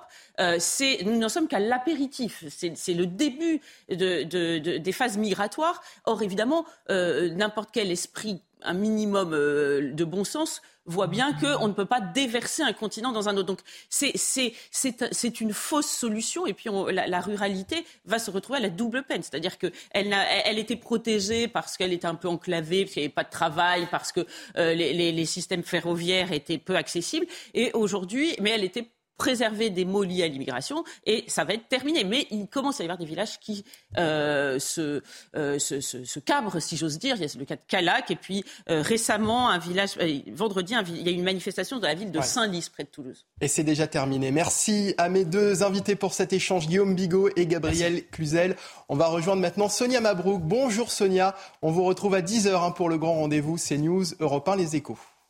Exactement. Bonjour à vous, Mickaël, et bonjour à tous. À 10h, et notre invité, ce sera le président du Rassemblement national, Jordan Bardella. Alors, euh, au menu de cette interview, nous allons parler évidemment de la diatribe de Poutine contre l'Occident. Jusqu'où faut-il aller aussi dans les sanctions alors que nous sommes en pleine crise énergétique? Et puis, vous venez d'en parler avec vos invités. Nous aborderons également les questions régaliennes, d'insécurité, de délinquance, et puis les sujets sociaux de retraite. Bref, un programme bien chargé et c'est à 10h sur Europe 1 et CNews. Merci à vous Sonia, on vous retrouve donc tout à l'heure pour le grand rendez-vous, l'interview politique de votre dimanche. Vous restez avec nous sur CNews, la matinale week-end continue et sur Europe 1, vous retrouvez dans un instant Lénaïgue Monnier et Frédéric Tadei. C'est arrivé demain. Bonne journée et bon week-end sur CNews et sur Europe 1. Bonjour à tous. Alors, ce sera de la grisaille au nord et davantage de soleil au sud pour aujourd'hui. Donc, dans détail, cette perturbation qui nous concerne encore pour une bonne partie de la matinée, allant donc des Pays de la Loire vers le flanc est du pays. Donc, localement, quelques plus faibles, mais qui seront davantage présentes au nord de la Seine. Et puis, un ciel, certes, très nuageux avec en prime quelques brouillards et brumes dans le sud-ouest, mais qui vont quand même finir par se dissiper dans le courant de la journée. La preuve, dans l'après-midi, regardez, ce sera davantage lumineux sur une bonne partie sud du pays, allant du Piémont pyrénéen en remontant euh, vers les Alpes. Bon, certes, ça restera quand même nuageux en direction donc, de la région Poitou-Charentes en remontant vers la Bretagne. Par contre, attention, les pluies pourraient être localement plus soutenues, là encore, pour les départements euh, situés au nord de la Seine, à l'exception de la pointe des Hauts-de-France qui, elle, aura davantage de soleil. Pour les températures, en matinée, eh bien, on observe hein, en ce moment quand même une fraîcheur relative en direction de l'est du pays, surtout vers les régions centrales avec 9 degrés, en direction du massif central, 18 degrés en revanche, une belle douceur hein, pour la Rochelle. Et donc dans l'après-midi, eh bien, le mercure augmente lentement, mais sûrement puisque la semaine à venir s'annonce quand même assez douce pour la saison. Nous serons 3 à 4 degrés encore au-dessus. Donc en moyenne, il faudra compter 20 degrés pour la moitié nord et tout de même jusqu'à 22 degrés pour la moitié sud avec la maximale de 28 degrés pour Perpignan. C'est News, il est 9h. Bonjour à vous, bienvenue si vous venez de nous rejoindre. Votre matinale week-end continue. Vos réactions aussi sur Twitter jusqu'à 10h avec le hashtag La Matinale. À mes côtés, toujours Guillaume Bigot, politologue, et Benjamin Morel qui vient de nous rejoindre. Bonjour. Bonjour. Maître de conférence en droit public. Info, analyse et débat dans un instant avec mes invités. Mais d'abord, voici les titres de votre journal. À Grenoble, une fusillade a éclaté hier matin faisant un blessé dans le quartier de Saint-Bruno. Deux enquêtes ont été ouvertes, dont une par l'IGPN. Il pourrait s'agir d'un règlement de compte lié au trafic de drogue. Un nouveau refus d'obtempérer à Alès, dans le Gard, lors de l'interpellation de trois individus. Un membre des forces de l'ordre a été frappé par l'un des délinquants. La policière a écopé de 42 jours d'ITT. Et puis Ramzan Kadyrov appelle l'armée russe à utiliser des armes nucléaires de faible puissance en Ukraine. Le dirigeant tchétchène a réagi au retrait des troupes de Moscou de certaines régions alors que le président ukrainien a assuré hier avoir repris le contrôle de la ville stratégique de Liman. À Grenoble, une fusillade a éclaté hier matin, faisant un blessé dans le quartier de Saint-Bruno. Deux enquêtes ont été ouvertes, dont une par l'UGPN. Si l'origine de cette affaire n'est pas encore connue, tout laisse à penser qu'il pourrait s'agir d'un règlement de compte lié au trafic de drogue. Les précisions de Marine Sabouin. Dans le quartier de Saint-Bruno, quatre individus à bord d'un véhicule volé tirent près d'un bar. Le véhicule prend la fuite. Une course-poursuite débute alors avec les forces de l'ordre. Le véhicule est stoppé par plusieurs obstacles. L'un des individus sort et pointe une kalachnikov sur les policiers, qui lui auraient alors tiré dessus à trois reprises, le blessant à l'épaule. Ces scènes ne sont pas prêtes de s'arrêter car la réponse pénale est insuffisante selon les policiers. La réponse judiciaire n'est pas à la hauteur de l'investissement mis par mes collègues. Il faudrait trouver une réponse judiciaire ferme, des peines exemplaires, que ce soit tirer ou même braquer des policiers, eh bien, ait de la prison euh, de manière conséquente. Il faut une réponse de la justice ferme. L'individu est connu défavorablement des services de police pour vol, recel et détention de stupéfiants. Il serait âgé de 34 ans. Face à cette situation, l'opposition municipale demande des mesures d'urgence. Il faudrait habiliter les personnels sur la base du volontariat pour qu'ils puissent dresser procès verbal dès la première incivilité, développer la politique municipale, développer des caméras, créer un PC opérationnel 24 euh, heures sur 24. Deux enquêtes ont été ouvertes, l'une pour tentative d'assassinat en bande organisée et tentative de meurtre sur personne dépositaire de l'autorité publique. La seconde, confiée à l'IGPN, porte sur les violences commises par les policiers avec leurs armes de service à l'encontre du blessé. Benjamin Morel, sentiment d'impuissance de la part de la police aujourd'hui. Hein. Oui, profondément. Alors après, Grenoble est quand même un cas extrêmement singulier. Alors à la fois parce qu'évidemment, vous avez la mairie qui euh, agit, je, dirais, sur ce type de sujet de manière extrêmement pusillanime. En réalité, la mairie fait euh, le jeu de son électorat. C'est-à-dire qu'aujourd'hui, quand vous avez 20% de participation aux élections municipales, les maires font la politique qui leur est demandée par leur électorat. Vous avez une surreprésentation de l'électorat de gauche plutôt boboisé à Grenoble dans les élections. Et donc le maire, là-dessus, suit ses électeurs. Donc acte. Mais après, il y a quand même une responsabilité de l'État. Parce qu'on a à Grenoble une ville qui est une plaque tournante de la drogue. Ça fait des années, hein, c'est pas né avec cette affaire, c'est même pas né ces, dix dernières années. C'est une ville frontière, et donc on a un sujet Grenoble. Et là, dès le moment où vous avez un trafic de drogue qui est extrêmement développé, on pourrait euh, essayer de comprendre pourquoi, etc. dans ce pays, mais dès le moment où vous avez la première consommation d'Europe et vous avez des flux des, capacités aujourd'hui des filières à importer sans trop trop de problèmes la drogue suffisante, on peut difficilement s'étonner de l'insécurité. Il y a un autre facteur également qu'on traite relativement peu, c'est la question du trafic d'armes. Depuis l'ouverture de l'espace Schengen à l'Est, on a une circulation d'armes qui viennent de l'ancien bloc de l'Est relativement facile. Et donc, ce faisant, lorsque vous avez l'argent de la drogue d'un côté, lorsque vous avez les armes de l'autre, eh ben, ça peut que donner ce type de choses. Guillaume Bigot. Je suis absolument d'accord. Euh, Grenoble, c'est depuis la fin de la Seconde Guerre mondiale une plaque tournante du trafic de stupéfiants et de la prostitution. Et c'est une, c'est une, voilà, c'est un endroit où il y a toujours eu de la criminalité.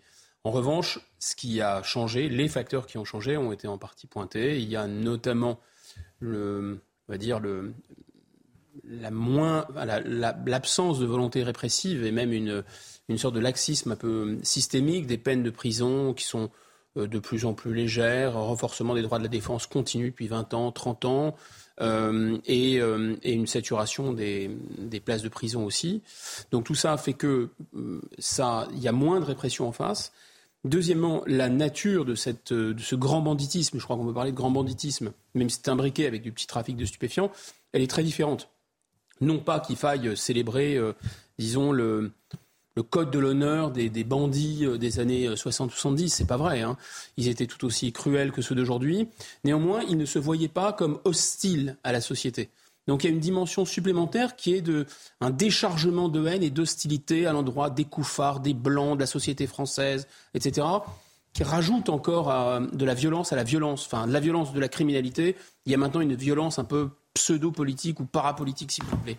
Ensuite, le troisième phénomène, c'est que ce sont, des, ce sont des villes, euh, c'est vrai aussi de Lyon, euh, c'est vrai aussi de Nantes, où les cités sont à l'intérieur de la ville. Et ça rend les choses, d'une certaine façon, je sais pas, moins canalisables, parce que c'est tout aussi horrible quand ça se passe dans des quartiers euh, relégués, mais ça se voit moins. Donc là, c'est vraiment spectaculaire. Vous avez des règlements de compte et l'utilisation d'armes automatiques en pleine ville, en plein, en plein jour. Voilà. Et enfin, ce qui a été dit est très juste. Moi, je suis toujours fasciné par le fait qu'il y a cet effet presque de, de on peut dire, de, légitimation euh, de la délinquance et de la criminalité à partir du moment où vous avez une autorité municipale qui est quand même très forte en France. Euh, le maire, c'est pas rien. Enfin, vous voyez, c'est hmm. quand même le chef du, le chef du coin.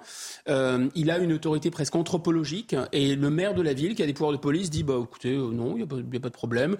de toute façon, il faudrait que la police soit désarmée. De toute façon, c'est très bien ce qui se passe, etc. Et là, ça déchaîne la violence, indiscutablement. Nouveau refus d'obtempérer cette fois-ci à Alès dans le Gard lors de l'interpellation de trois individus. Un membre des forces de l'ordre a été frappé par l'un des délinquants. La policière a écopé de 42 jours d'ITT.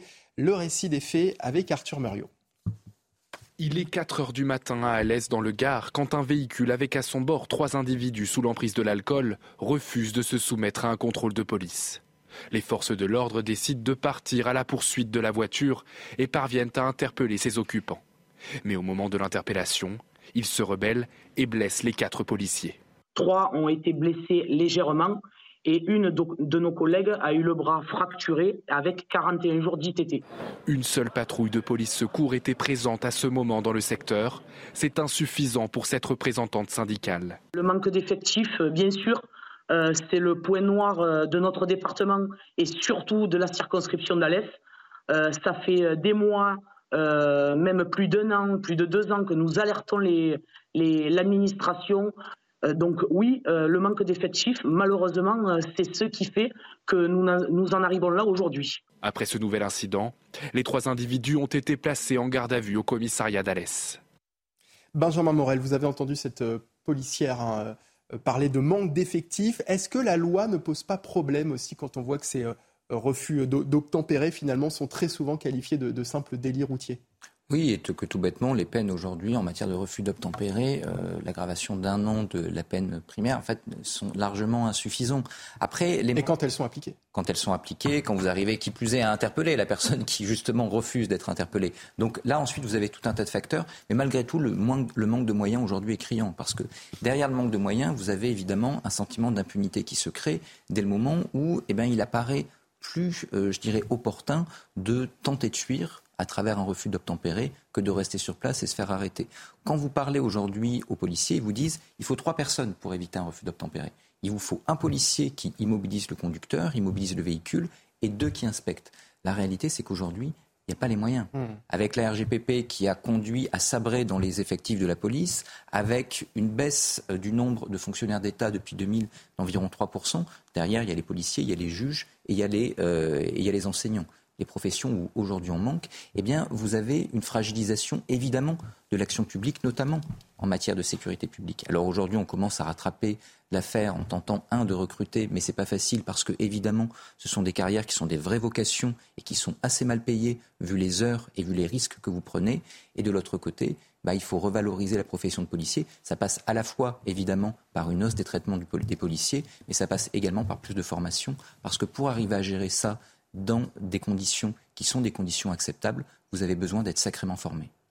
Guillaume Bigot Pour compléter le, propos de, Benjamin, euh, Morel, il y a, un, décryptage idéologique.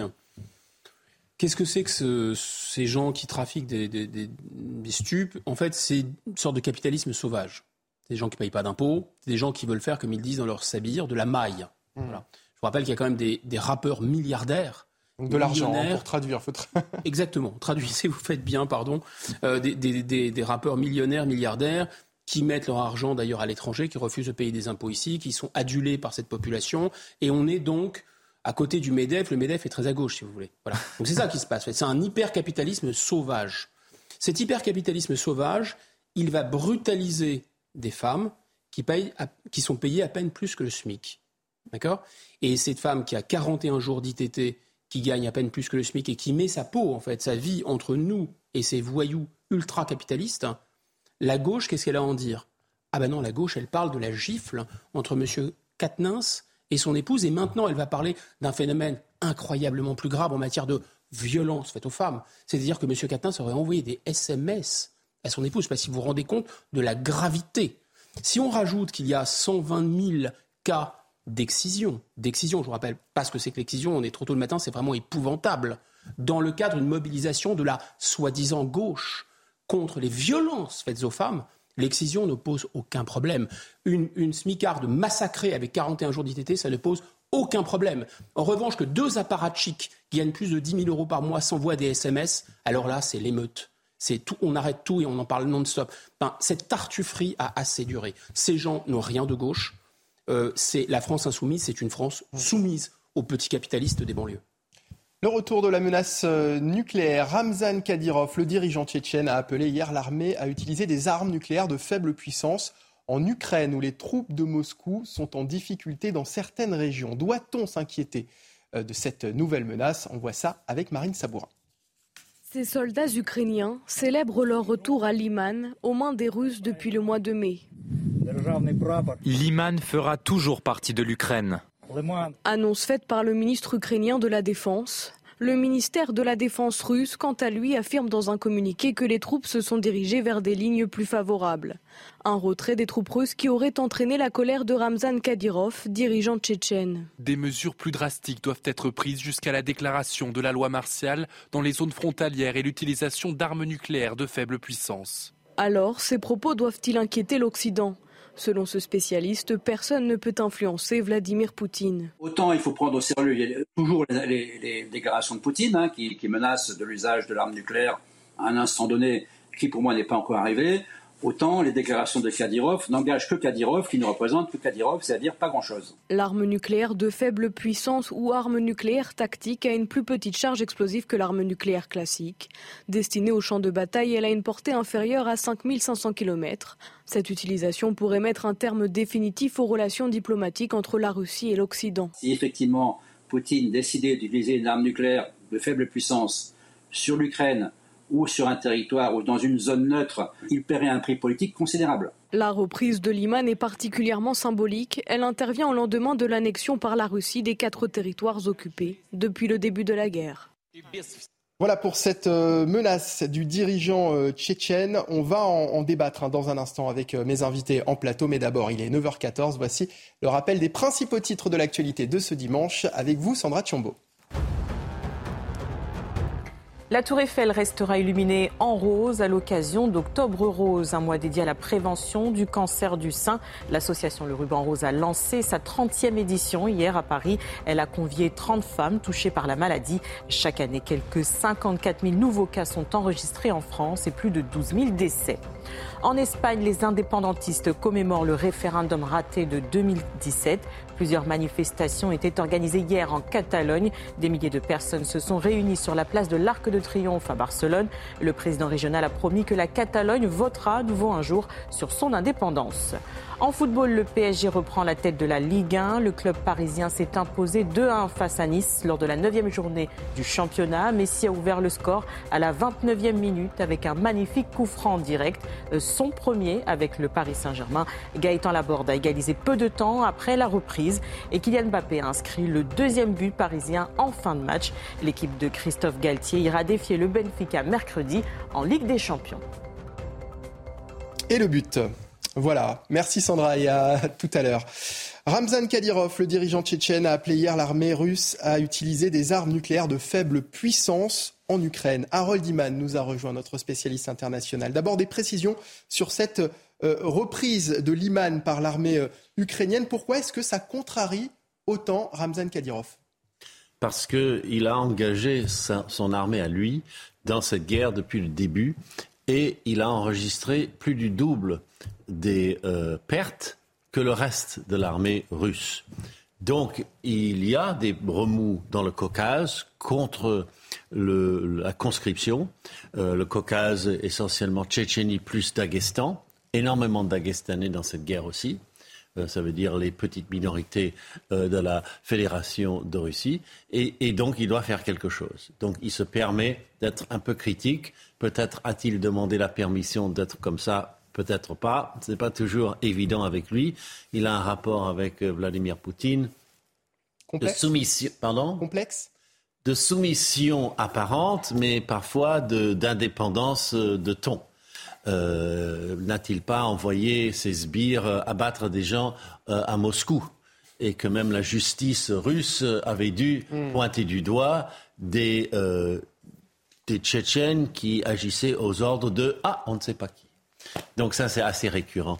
Mais voilà, il a, il a un rapport complexe et on, le permet, enfin, on, reçoit cette, cette espèce d'alarme qu'il sonne, c'est-à-dire qu'on n'a pas assez mis le paquet pour culbuter complètement les euh, défenses ukrainiennes et pourquoi pas rajouter une petite bombe atomique pour accélérer la chose. C'est très brouillon comme mmh. raisonnement.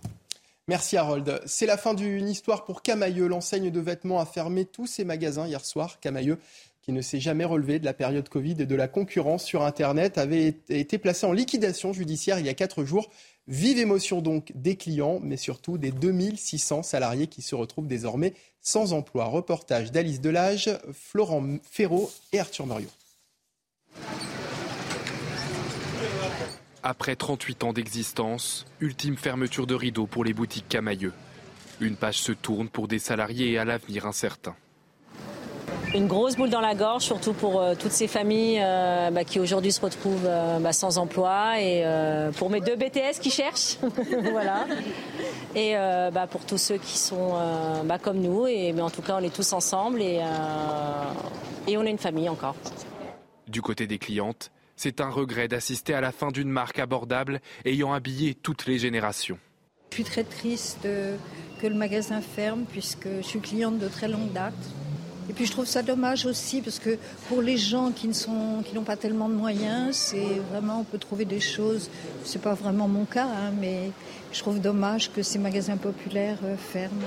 Aujourd'hui, c'était pour donner un dernier au revoir à Camailleux parce que c'est une marque que, que j'apprécie beaucoup et avec laquelle je suis allée avec ma mère pour faire du shopping. C'est un gros regret parce que étant jeune et avant d'avoir ma situation, c'est vrai que Camailleux, ça m'a beaucoup aidé. La tristesse laisse sa place à la colère. Avec la fermeture de Camailleux, 2600 salariés se retrouvent désormais sans emploi. Alors on pense bien sûr euh, d'abord aux salariés et puis bah, c'est toujours triste finalement quand on voit une entreprise euh, française mettre la clé sous la porte. Guillaume Bigot. Oui, là c'est un phénomène très intéressant au Camailleux parce que, outre le fait qu'on pense effectivement fort à ces, salariés qui, sont dans une, euh, dans une, qui vont être dans une période assez compliquée pour retrouver de, un job, il y a une situation d'endettement à l'origine qui était assez importante il y a une communication qui était un petit peu vide de sens, où ils ont insisté sur l'éthique, etc., sans vendre grand-chose, sans avoir euh, vraiment beaucoup de produits à vendre. Ça a déjà été acheté à la barre de tribunal de commerce. Et en fait, euh, on se rend compte que c'est complètement le destin euh, de cette, à la fois du textile, mais aussi d'un magasin moyen de gamme. C'est-à-dire qu'on se rend compte que ça représente l'éclatement de la consommation en France entre d'un côté du très grand luxe et de l'autre euh, du bas de gamme. Mais le moyen de gamme, donc c'est vraiment un peu le symbole de l'effondrement des classes moyennes et de la consommation des classes moyennes. Et puis c'est enfin, et je termine là, le, symbole de la percussion complète. Hein, euh, de, de, la grande, enfin, de la distribution et de, la, du commerce de, proximité euh, physique hein, par le commerce numérique, hein, par le Covid. Et ça, ça a été un accélérateur terrible. Benjamin Morel, est-ce que cette fermeture aurait pu être évitée selon vous? Au stade où ça en était, ça paraissait tout de même compliqué. Qui plus est, ça arrive dans un contexte qui est aujourd'hui un contexte assez étrange en réalité. On nous dit beaucoup, le chômage n'a jamais été aussi bas depuis la fin des Trente Glorieuses. C'est vrai, c'est pas vrai, mais en réalité, on est sur une période très particulière, c'est-à-dire que l'État surabonde aujourd'hui pour aider à la fois ménages et entreprises. On a malgré tout une hausse des coûts de production et des coûts de vente pour les entreprises qui les rendent en, en réalité fondamentalement fragiles. Et on commence à avoir une hausse des taux d'intérêt, ce qui fait que l'avenir est non seulement obéré par euh, cette hausse des coûts de production, mais également par le fait qu'on ne peut pas emprunter pour arriver à sauver l'avenir quand vous êtes une entreprise déjà fragile. Rajoutez à ça que bah, les aides de l'État, pour les mêmes raisons de hausse des taux d'intérêt, vont finir bientôt mmh. par en fait ne plus abonder. Eh bien, vous avez tout un tas d'entreprises qui demain vont être dans une situation de fragilité profonde. Et là, je crains malheureusement que la nouvelle hausse du chômage, on n'y échappe pas. Benjamin Morel et Guillaume Bigot, êtes-vous amateur de moutarde?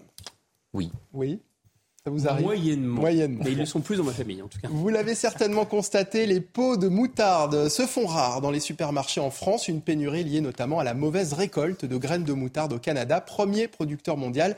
Mais bonne nouvelle, une solution a été trouvée grâce à la filière bourguignonne. Elle cultive elle aussi la graine de moutarde et pousse pour doubler sa production. Les explications de Maxime Lavandier.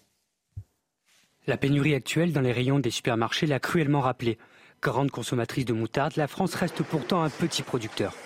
Pour pallier ce problème, la Bourgogne, qui fournit 20% de la production mondiale de graines de moutarde, appelle ses cultivateurs à doubler leur production. On a euh, eu comme objectif de trouver 10 000 hectares. Euh, cet objectif a été atteint puisqu'aujourd'hui on est même à 11 000. Donc euh, euh, par rapport à, l'année d'avant, euh, c'est une commande. Enfin, on espère faire deux fois et demi plus de, graines qu'en 2021. Et pour motiver les cultivateurs, les moutardiers n'ont pas hésité à mettre la main dans le pot. La tonne de graines en 2021 était estimée à 900 euros. Elle passe à 1300 euros en 2022 et atteindra 2000 euros en 2023. Un record qui satisfait les cultivateurs comme les moutardiers. La pénurie va encore continuer quelques semaines ou quelques mois. Ça va s'améliorer la situation à partir du mois d'octobre parce que nous, industriels, allons pouvoir enfin euh, utiliser les graines de la récolte de Bourgogne 2022. Alors que la pénurie de moutarde devrait s'estomper à partir de 2023, son prix, lui, ne devrait pas baisser, répercuté par l'augmentation du coût énergétique. La moutarde de Dijon sera à nouveau produite à Dijon ou dans sa région. C'est plutôt une bonne nouvelle. Vous restez avec nous. Il est 9h23. On revient dans un instant. Le moral des Français n'est pas au beau fixe. Le JDD vient de publier un sondage sur leurs principales préoccupations du moment. Et on en parle avec mes invités juste après la pause sur CNews. À tout de suite. Il est 9h30, nous sommes de retour sur CNews pour la suite de votre matinale week-end, toujours en compagnie de Guillaume Bigot et de Benjamin Morel. La suite de nos discussions, de nos débats juste après votre journal, le rappel des titres de votre journal de 9h30. Le moral des Français n'est pas au beau fixe. Le JDD vient de publier un sondage sur leurs principales préoccupations du moment. Crise économique, contexte politique, avenir du pays. Sandra Chiombo vous résume ça dans le détail au début de ce journal. Une nouvelle campagne de rappel de vaccination Covid démarre demain partout en France. Elle sera marquée par l'arrivée dans les pharmacies des premiers vaccins adaptés aux variants Omicron. Mais où en est l'épidémie? Les Français sont-ils prêts à se faire piquer une nouvelle fois? Élément de réponse dans un instant. Et puis le Brésil vote ce dimanche pour élire son prochain président. Les deux favoris sont le président sortant, Jair Bolsonaro, et son adversaire de gauche, l'ex-président Lula, en tête des derniers sondages. Le sujet de l'inflation dans l'actualité, un sujet qui pèse lourd sur le moral des Français selon un sondage publié ce matin par le journal du dimanche. Plus de la moitié d'entre eux s'inquiètent pour ses finances, mais la situation économique n'est pas la seule préoccupation des Français. On voit ça ce matin avec vous, Sandra Tchombo. Après une embellie en août, le moral des ménages est reparti à la baisse en septembre. Selon l'INSEE, la confiance des consommateurs recule de 3% par rapport au mois précédent, 79 contre 82. Dans le détail, grâce à ce baromètre CSA pour le JDD, première information et pas des moindres, les Français sont plus confiants pour eux-mêmes que pour le pays. 67% sont optimistes quant à leur avenir personnel contre seulement 31% quant à l'avenir de la société. Les sondés ont été répertoriés par catégorie. On s'aperçoit que les moins de 35 ans ont davantage de morale que les retraités, les cadres plus que les catégories populaires et les sympathisants de Renaissance plus que ceux du Rassemblement national. Au centre des préoccupations des Français, l'inflation. 52% sont pessimistes sur l'évolution de leur situation financière, 25% sur leur situation personnelle. L'emploi se porte relativement bien en France avec un taux de chômage de 7,4% au deuxième trimestre selon l'INSEE. Conséquence, les craintes liées au chômage restent à un niveau bas, 12%. Autre source d'inquiétude pour les sondés, la société française. 23% trouvent que le contexte politique pèse, 13% sont insatisfaits de l'action du gouvernement. En revanche, d'autres thèmes jouent moins sur leur morale, comme l'insécurité, l'environnement ou encore l'immigration à 7%. Voilà, merci euh, Sandra. Des chiffres qui vous font réagir, Benjamin Morel. Oui, il y a peut-être trois enseignements. Le premier enseignement, c'est que, et c'est notamment bien ce qui transparaît dans les chiffres, il y a des stratégies individuelles pour s'en sortir. Et ces stratégies individuelles, les Français comptent dessus. En revanche, il y a un pessimisme global sur la capacité du pays aujourd'hui à rebondir. Et ça, ça montre qu'aujourd'hui, on a du mal à faire nation, on a du mal à construire un projet collectif, et ça devient réellement un problème politique qui touche tous les items qui ensuite ont été cités. Le deuxième élément, il est très classique, mais quand vous avez de l'argent et que vous votez au centre, vous êtes plus optimiste sur l'avenir que quand vous en avez moins et que vous votez sur des votes plus polarisés. Donc ça montre bien aujourd'hui ce que décrivait bien Guillaume tout à l'heure en parlant de Camailleux, que la classe moyenne est en train de fondre comme neige au soleil. C'est la base de la démocratie, la classe moyenne. C'est là-dessus que est fondée la démocratie. C'est le facteur social qui permet à une démocratie de s'installer. Or, aujourd'hui, on voit cette polarisation. Le troisième élément, c'est qu'on a, a quand même aujourd'hui une problématique qui est d'abord une problématique économique. Il faut voir que vous avez aujourd'hui des gens qui ont du mal à se nourrir avec la hausse des prix. Que lorsque vous allez faire vos courses, eh il ne devient pas tout à fait évident que vous allez pouvoir nourrir vos enfants. Et face à ça, on a une politique gouvernementale qui, économiquement, n'est pas idiote, qui vise à considérer que, grosso modo, si on ne touche pas au salaire et si on ne touche pas au traitement des fonctionnaires, on va être plus compétitif par rapport aux nos voisins qui, eux, eh bien, acceptent de monter les salaires et acceptent de monter les traitements des fonctionnaires. Le problème, c'est que, d'un point de vue, je dirais, d'une pure politique d'attractivité, c'est plutôt intelligent, mais derrière, il y a des gens. Il y a des gens qui ont faim. Et jusqu'à combien de temps on peut tenir comme ça, de manière un peu éthérée, en menant une politique macroéconomique sans que les ronds-points se remplissent? Probablement pas plus d'un an. En tout cas, sans doute pas plus de quelques mois. Guillaume Bigot, c'est un avis que vous partagez? Euh, Totalement. Euh, par euh, symétrie des formes, je vais aussi reprendre trois points. Mais d'abord, oui, bien sûr, il y a un côté la palissade, je suis assez d'accord avec ce que dit Benjamin Morel. C'est-à-dire il vaut mieux être riche, euh, jeune et bien portant que vieux, très pauvre euh, et malade. Ça, c'est sûr, et c'est ce que montre le sondage. Bon. Deuxième chose, il y a le, laminage des classes moyennes, c'est vrai. c'est Jean-Christophe Guilluy qui disait, avec un terme très violent, euh, qui vient de la, Martinique, elles ont été marronnées, ces, classes moyennes. Le marronnage, c'est hyper violent. C'est dans, les Antilles, les esclaves qui, s'enfuyaient, on les tabassait, etc. C'est ça le, marronnage. Et donc, pendant 30-40 ans, la mondialisation, l'ouverture, etc., fait en sorte que les classes moyennes, elles sont devenues, en fait, elles ont, elles ont quasiment le même niveau de vie que les gens qui étaient modestes dans les années 70-80. Je rappelle, le salaire médian, c'est 1789. Alors, c'est assez mémotechnique en plus. Hein. Voilà, 1789 euros, salaire médian en France. Mais enfin, les gens se rendent pas bien compte qu'on parle toujours de classe moyenne, le terme a toujours mm. court, mais la réalité, elle, elle a disparu. C'est-à-dire que les classes moyennes ont été dispersées façon puzzle. Ce qu'on appelle les classes moyennes, ce sont des nouveaux gens précaires. Et en fait, ce qu'on appelait, disons, les catégories modestes, la classe ouvrière, comme on disait dans les années euh, de, l'époque du, flamboyant du Parti communiste. Là, ce sont des gens qui sont tombés quasiment dans la misère pour le coup. Donc ça, deuxième commentaire. Troisième commentaire, je pense que c'est important de se rappeler que notre pays est un pays, euh, j'allais dire, artificiel entre guillemets, c'est-à-dire c'est une construction politique qui est liée à un projet, qui est liée à une volonté. Et on insiste beaucoup sur l'identité, c'est-à-dire le passé, d'où on vient, etc.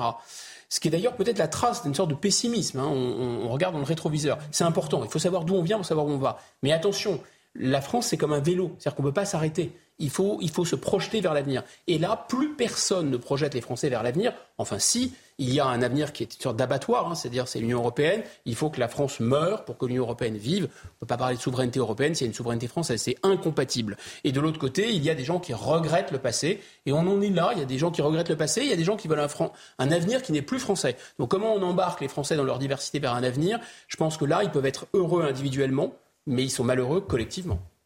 Dans le reste de l'actualité, alors que l'arrivée de l'hiver commence à se faire sentir et que la crise énergétique inquiète les autorités, les Français redoublent d'astuces pour avoir moins froid. Alors pour contrer l'augmentation de la facture d'électricité, les Français sont nombreux à se ruer sur de nouvelles couettes plus chaudes. Reportage de Célia Judas, Alexandre Distel et Maureen Vidal. Dans ce magasin parisien, le stock de couettes a diminué. Je n'ai pas grand-chose, hein, euh, parce que j'attends justement une réappro. Alors qu'en 2021, 2 millions de couettes avaient été vendues. Cette année, les ventes s'annoncent encore meilleures. Donc là, on est sur un carnet de commandes, euh, voilà, de, la semaine. Donc vous avez un petit peu de tout. C'est vrai qu'on a eu un 30% de plus euh, ce mois-ci en demande de, de couettes. Les raisons de ces achats soudains paraissent évidents pour la responsable de la boutique. Alors imaginez pourquoi. Je ne sais pas. Ça a dû, euh, il y a un impact sans doute avec, euh, avec l'énergie, avec euh, la hausse d'électricité qu'on va voir. Les prix de l'électricité qui risquent de s'envoler avec la consommation de chauffage cet hiver poussent les consommateurs à se réchauffer autrement avec des couettes plus épaisses et plus chaudes. Petite chose qu'on dit 300 grammes, 400, peut-être 400 cette année, voilà, pour réduire le chauffage une appréhension fondée des consommateurs. Pourtant, selon une étude du fournisseur Watts, la France est le pays le mieux loti d'Europe en matière de prix énergétiques. Grâce au bouclier tarifaire appliqué sur l'électricité et le gaz, les Français paieraient même deux à trois fois moins cher que leurs voisins européens sur leur facture d'électricité. Des couettes plus chaudes pour avoir moins froid cet hiver, c'est un peu comme le col roulé de Bruno Le Maire, Benjamin Morel. bah oui, alors après vous avez des stratégies qui sont des stratégies, je dirais individuelles et qui sont cohérentes, c'est-à-dire qu'en effet, pour des raisons écologiques, pour des raisons également d'économie d'énergie hors crise, eh bien, il est euh, peut-être nécessaire de passer à euh, des types de, euh, je dirais de, de stratégies de chauffage qui soient plus cohérentes et là-dessus, en effet, acheter une meilleure couette et un col roulé n'est pas forcément idiot. Après, la réalité, c'est que ce sont des palliatifs, ce sont des petits gestes. Or, aujourd'hui, que ce soit en matière de politique énergétique ou de politique écologique, la vraie question, c'est quelle action, quelle stratégie nationale? Aujourd'hui, on voit que pendant dix ans, en réalité, depuis le mandat de François Hollande, nous n'avons plus de stratégie énergétique. Que la stratégie écologique s'est contentée, en fait, de euh, mettre un petit peu d'argent dans les énergies renouvelables, sans vrai projet industriel derrière, et à délaisser le nucléaire. Aujourd'hui, on paye ça. Donc, que l'on mette en avant ces petits gestes, bien, ok, achetons des cols roulés, achetons des couettes, mais fondamentalement, il ne faut pas que, du coup, en faisant ça, on oublie le vrai débat politique, qui est aujourd'hui l'inertie d'une stratégie euh, industrielle et, euh, je dirais, l'atonie d'une vraie politique écologique. Guillaume Bigot. Si vous me passez l'expression un peu leste, on nous prend vraiment pour des jambons, c'est-à-dire l'histoire de euh, camoufler l'échec de toute la filière électronucléaire derrière la guerre en Ukraine d'un côté, derrière le réchauffement climatique et la nécessité de la sobriété de l'autre. Vraiment, vraiment, on nous parle comme à des enfants de 5 ans. Et donc, cette, histoire de col roulé, de couette, euh, Monsieur Legendre, vous savez, celui qui se piquait d'être trop intelligent. Mais là, ce sont les Français qui s'inquiètent et finalement qui décident. Alors, j'entends bien, c'est vrai, vous avez totalement raison, c'est un réflexe de consommation. Euh, mais c'est quand même, je trouve, quelque chose qui, peut-être à connecter avec ce qu'on disait avant. C'est-à-dire qu'il y a une volonté de se recroqueviller, de se réchauffer, de se mettre un peu dans son, mm. dans son cocon. C'est pas, c'est pas une France conquérante, si vous voulez. Euh, ça, c'est sûr que le col roulé, le sèche-linge et les retraites comme grand projet d'avenir, ça, ça me dit, ça ne fait pas. Une nouvelle campagne de rappel de vaccination Covid démarre demain dans tout le pays. Elle sera marquée par l'arrivée euh, dans les pharmacies des premiers vaccins adaptés aux, variants euh, Omicron. Mais où en est l'épidémie? Aujourd'hui Les Français sont-ils prêts à se faire piquer une nouvelle fois? Élément de réponse avec Mickaël de Santos. Dans cette pharmacie de la région parisienne, les clients ne se ruent pas sur la quatrième dose. C'est plus dans les tests qu'ils se précipitent. Tout de suite, euh, bah, ils ne pensent pas au rhume ou à la trachéite ou à la bronchite, mais ils pensent euh, au Covid. Certains n'ont pas attendu la nouvelle campagne de rappel anti-Covid lancée dès demain par le gouvernement. Je l'ai faite au mois de mai, voilà, parce que je n'ai pas envie d'attraper un Covid fort. Je suis dans la tranche, tranche d'âge euh, susceptible de partir des pieds devant. Chez les plus jeunes, la quatrième dose est loin d'être une évidence. Je tombe malade après la troisième. Je pense qu'un euh, quatrième, euh, c'est un peu, un peu too much. Moins qu'il y ait une communication peut-être un peu plus claire des autorités, euh, pourquoi pas, mais sinon là tout de suite, pas spécialement, non. Dans son dernier rapport publié vendredi, Santé publique France a recensé 48 261 cas, plus 28,6% en une semaine. Du côté des hospitalisations, elles ont également bondi de 41%. Une accélération de la transmission du virus due en grande partie aux non-vaccinés. Ce professeur d'infectiologie les met en garde. Le virus euh, actuel est tout aussi dangereux que le virus euh, initial. Donc ne pas être vacciné, c'est se mettre en danger. La nouvelle campagne de rappel avec des nouveaux vaccins adaptés à Omicron pourrait freiner la progression du Covid. La majorité des cas positifs concernent ce variant. Alors les Français semblent de moins en moins prêts à se faire vacciner. Pour quelles raisons, selon vous, Guillaume Bigot? La 74e dose, il y a peut-être une sorte de saturation, je ne sais pas. Euh, non, mais soyons euh, sérieux, il faut regarder ça de, près. Moi, je suis pas médecin. Simplement, euh, vous pouvez consulter le site.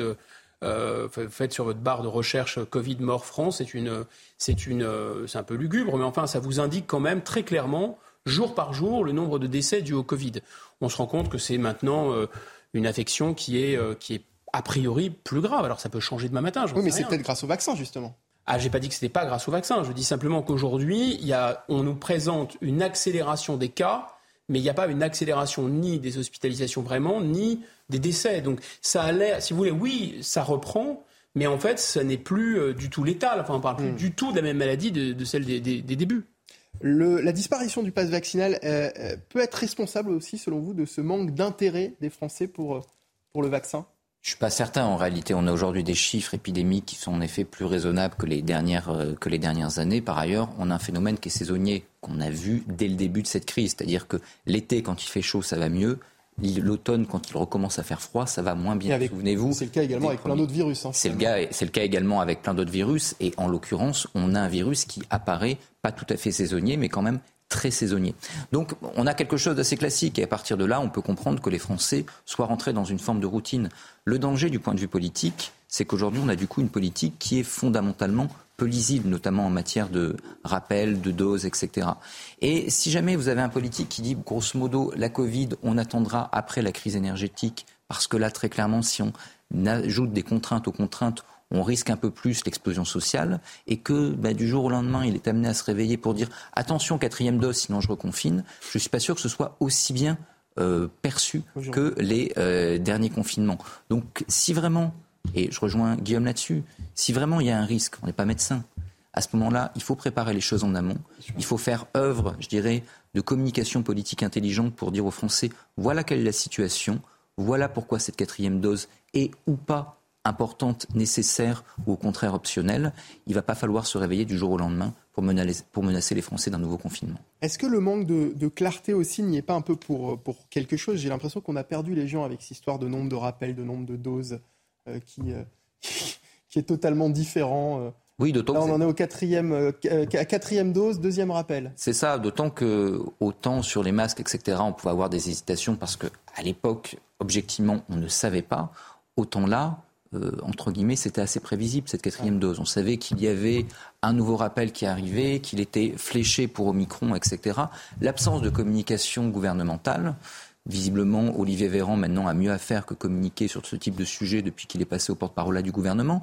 Mais malgré tout, l'absence de communication devient aujourd'hui relativement nuisible. Encore une fois, il ne faut pas se réveiller du jour au lendemain sur quelque chose qui, malgré tout, eh bien, continue à susciter les passions dans la population.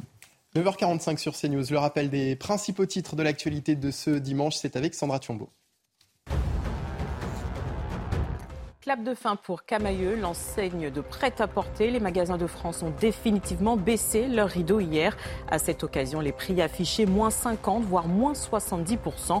La course au reclassement des 2600 salariés s'est engagée. L'État a promis de les accompagner. Bousculade en Indonésie, le président ordonne une enquête sur la sécurité des matchs de football. Des rivalités entre supporters ont viré à la catastrophe hier à Malang. Au moins 174 personnes sont décédées, piétinées notamment. 180 autres sont blessés. La police a tenté en vain de persuader les fans de regagner les gradins. Elle a qualifié cet accident d'émeute. On poursuit avec euh, la Formule 1 à Singapour, la 17e manche de la saison. Le monégasque Charles Leclerc prendra le départ en pole position, sa 9e en 2022. Il partira devant le Mexicain Pérez et le Britannique Hamilton. Le pilote Ferrari avait déjà signé le meilleur chrono sur le circuit de Marina Bay en 2019. Vous pourrez suivre la course cet après-midi à 14h sur Canal+. Merci Sandra. Le Brésil vote ce dimanche pour son prochain président. Sur les 11 candidats déclarés, deux tirent leur épingle du jeu. Le président sortant, Jair Bolsonaro, et son adversaire de gauche, l'ex-président Lula, favori selon les derniers sondages. Mais Jair Bolsonaro reconnaîtra-t-il sa défaite s'il venait à être battu? Rien n'est moins sûr. Les précisions avec notre correspondant CNews à Rio de Janeiro, Philippe Crozer. Les autorités brésiliennes ont utilisé le dernier jour avant l'élection présidentielle ce dimanche pour garantir un processus sûr et équitable et que le système de vote électronique utilisé ici ne sera en aucune façon manipulé. Ce sont des garanties particulièrement importantes compte tenu de la façon dont le président brésilien Jair Bolsonaro a mis en garde contre une fraude massive sans présenter aucune preuve. Le leader d'extrême droite semble croire que seule une élection frauduleuse pourrait l'empêcher d'être réélu. On craint qu'il n'accepte pas le résultat de ce dimanche et que ses supporters ne l'acceptent non plus. On a vécu ici au Brésil une campagne électorale tendue qui donne l'ancien président Lula da Silva comme favori. L'homme de 76 ans est à nouveau l'ennemi juré du président Bolsonaro et il est très probable, selon tous les sondages récents, qu'il devienne président pour la deuxième fois. Plus de 50% des voix ce dimanche lui donneraient la présidence et mettraient fin aux quatre années controversées de Bolsonaro à la tête du Brésil. Tout comme le système français, le Brésil se dirigera également vers un second tour si aucun candidat n'obtient plus de 50% des voix ce dimanche. Un second tour entre Lula et Bolsonaro à la fin du mois entraînerait quelques semaines de campagne très tendues et désagréables dans un pays très divisé. Alors des accusations de, trucage de la part de, Jair Bolsonaro qui ne datent pas d'hier finalement, Harold Iman. Non, déjà en juillet, le président Jair Bolsonaro a convoqué le corps diplomatique tous les, ambassadeurs en poste donc à Brasilia pour leur expliquer qu'il y avait des risques sur la démocratie et les élections dans le monde et au Brésil. Et qu'il fallait qu'ils soient très attentifs à ce qui pourrait se passer. Donc, il avait déjà, euh, si vous voulez, planté le décor pour euh, une contestation euh, massive du résultat. Et il a lui-même contesté les résultats de sa son élection antérieure, il a dit il y avait une triche. j'ai gagné par une marge encore plus grande que celle que vous connaissez. Donc, on ne voit pas trop sur le plan technique où il veut en venir, mais on comprend qu'il a pu s'inspirer de tous ces candidats qui disent, proclament la victoire alors que le, décompte n'est pas encore fait, et particulièrement de Donald Trump qui, même après avoir été déclaré comme perdant, a essayé d'inverser les résultats par un mouvement de masse contre le Capitole. Donc on s'attend à quelque chose de ce genre. Et la police et l'armée brésilienne ont déjà dit publiquement qu'ils soutiendraient la Constitution et ne suivraient pas une telle manœuvre. Mais il ne faut pas le comparer à Donald Trump, hein, selon Guillaume Bigot. Je vous ai entendu tout à l'heure. En, 20 secondes. Hein. Non, parce que c'est un, un, vieux politicien, c'est mm. beaucoup moins un outsider, d'une part. Et d'autre part, je pense qu'il sait qu'il a euh, déjà perdu l'enjeu ce soir sans trop avancer, parce que c'est comme des élections, mais c'est est-ce que Bolsonaro va être élu dès le premier tour ou pas dès le premier tour? Hmm. Et s'il n'est pas élu dès le premier tour, c'est... Pardon, excusez-moi, ma langue est fourchée. Est-ce que Lula? Est-ce que Lula va être... L'ancien président va être réélu dès le premier tour ou pas? S'il n'est pas réélu dès le premier tour, alors M. Bolsonaro pourra être tenté de lancer une fuite en avant et d'installer un rapport de force, y compris pas le coup d'État, mais de manière hmm. assez violente, pour un peu sauver ce qu'il peut sauver, et notamment ne pas finir en prison comme M. Lula. Allez, tout de suite un mot de sport avec du rugby et la victoire de La Rochelle hier soir face au Racing 92. Une soirée si particulière pour Teddy Thomas qui recroisait la route du Racing où il a joué pendant 8 ans. Ses retrouvailles tournent vite à l'avantage des franciliens. Sous la pluie, les maritimes sont brouillons et enchaînent les fautes. Finn Russell inscrit trois pénalités. Mais contre le cours du match, c'est La Rochelle qui marque le premier essai par ce tenir. Le Racing va tout de même rentrer au vestiaire avec 9 points d'avance. Lecture du jeu parfaite de Chavancy. Erreur de Teddy Thomas, Saïli aplati. Soirée décidément compliquée pour l'ancien ailier du Racing qui manque de peu d'inscrire un essai au retour des vestiaires. Mais la persévérance va payer. C'est infiltré. Danti. Teddy Thomas C'est Teddy Thomas qui jaillit de sa voix Premier essai pour lui sous ses nouvelles couleurs. Lancé, La Rochelle inscrit un nouvel essai par Pierre Boudohan, succès 24-19. Les Rochelais relèvent la tête, le Racing rentre avec le bonus défensif. Et merci à Guillaume Bigot d'avoir été euh, avec nous ce matin. Benjamin Morel, merci, à, vous également. Je rappelle que vous êtes maître de conférence en droit public. Passez une très belle journée sur CNews. Dans un instant, votre journal de 10h suivi du grand rendez-vous CNews Europe 1 Les Échos, présenté par Sonia Mabrouk. Son invité ce dimanche, c'est Jordan Bardella. Excellente journée et bon week-end sur CNews.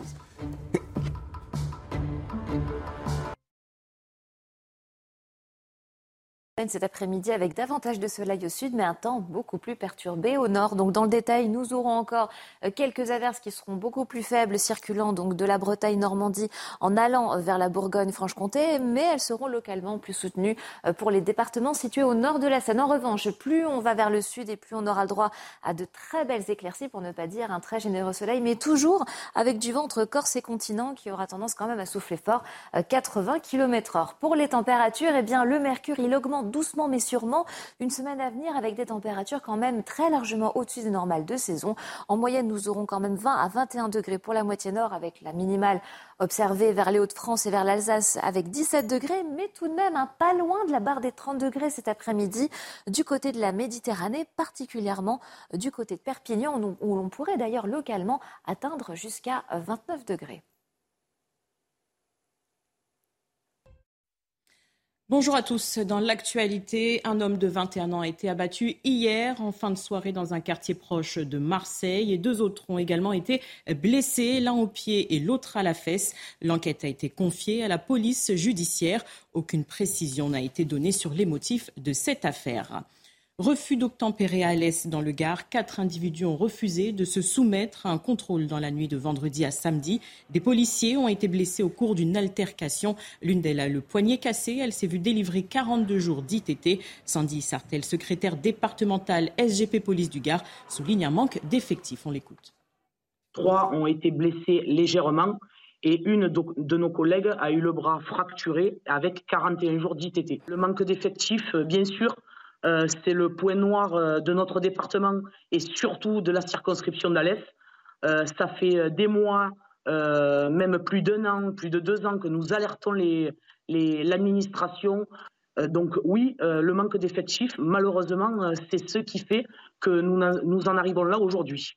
L'armée ukrainienne est entrée dans Liman hier, ville stratégique dans la région de Donetsk, annexée euh, par Moscou. Volodymyr Zelensky a salué cette victoire tactique. Il assure que de nouveaux drapeaux ukrainiens flotteront sur le Donbass la semaine prochaine. Ramzan Kadyrov, le dirigeant tchétchène, appelle Moscou à utiliser des armes nucléaires de faible puissance en Ukraine. On écoute sur ce point Bruno Clermont, général de corps aérien le recours à l'arme nucléaire, y compris tactique, y compris de faible puissance, sur un, théâtre d'opération, c'est pas simple du tout à mettre en œuvre. D'abord, le gain, euh, militaire serait euh, très peu important par rapport à la, sanction politique qui, euh, qui, se produirait. Je pense que l'isolement de Poutine serait complet dans le cadre d'utilisation de n'importe quel type d'arme nucléaire, y compris des faibles puissances. Ensuite, une fois que vous avez tiré une arme nucléaire pour trouver l'objectif, et une fois qu'elle a explosé, eh bien, non seulement vous avez des effets effectivement de souffle et, de chaleur, mais surtout vous avez une zone qui est polluée durablement, donc vous avez à gérer un mini Tchernobyl. En plus, euh, donc c'est très peu probable. 17e manche de la saison de Formule 1 à Singapour. Le monégasque Charles Leclerc prendra le départ en pole position, sa neuvième en 2022. Et il partira devant le Mexicain Pérez et le Britannique Hamilton. Le pilote Ferrari avait déjà signé le meilleur chrono sur le circuit de Marina Bay en 2019. Vous pourrez suivre la course cet après-midi à 14h sur Canal+. Et tout de suite, le grand rendez-vous avec Sonia Mabrouk qui reçoit Jordan Bardella.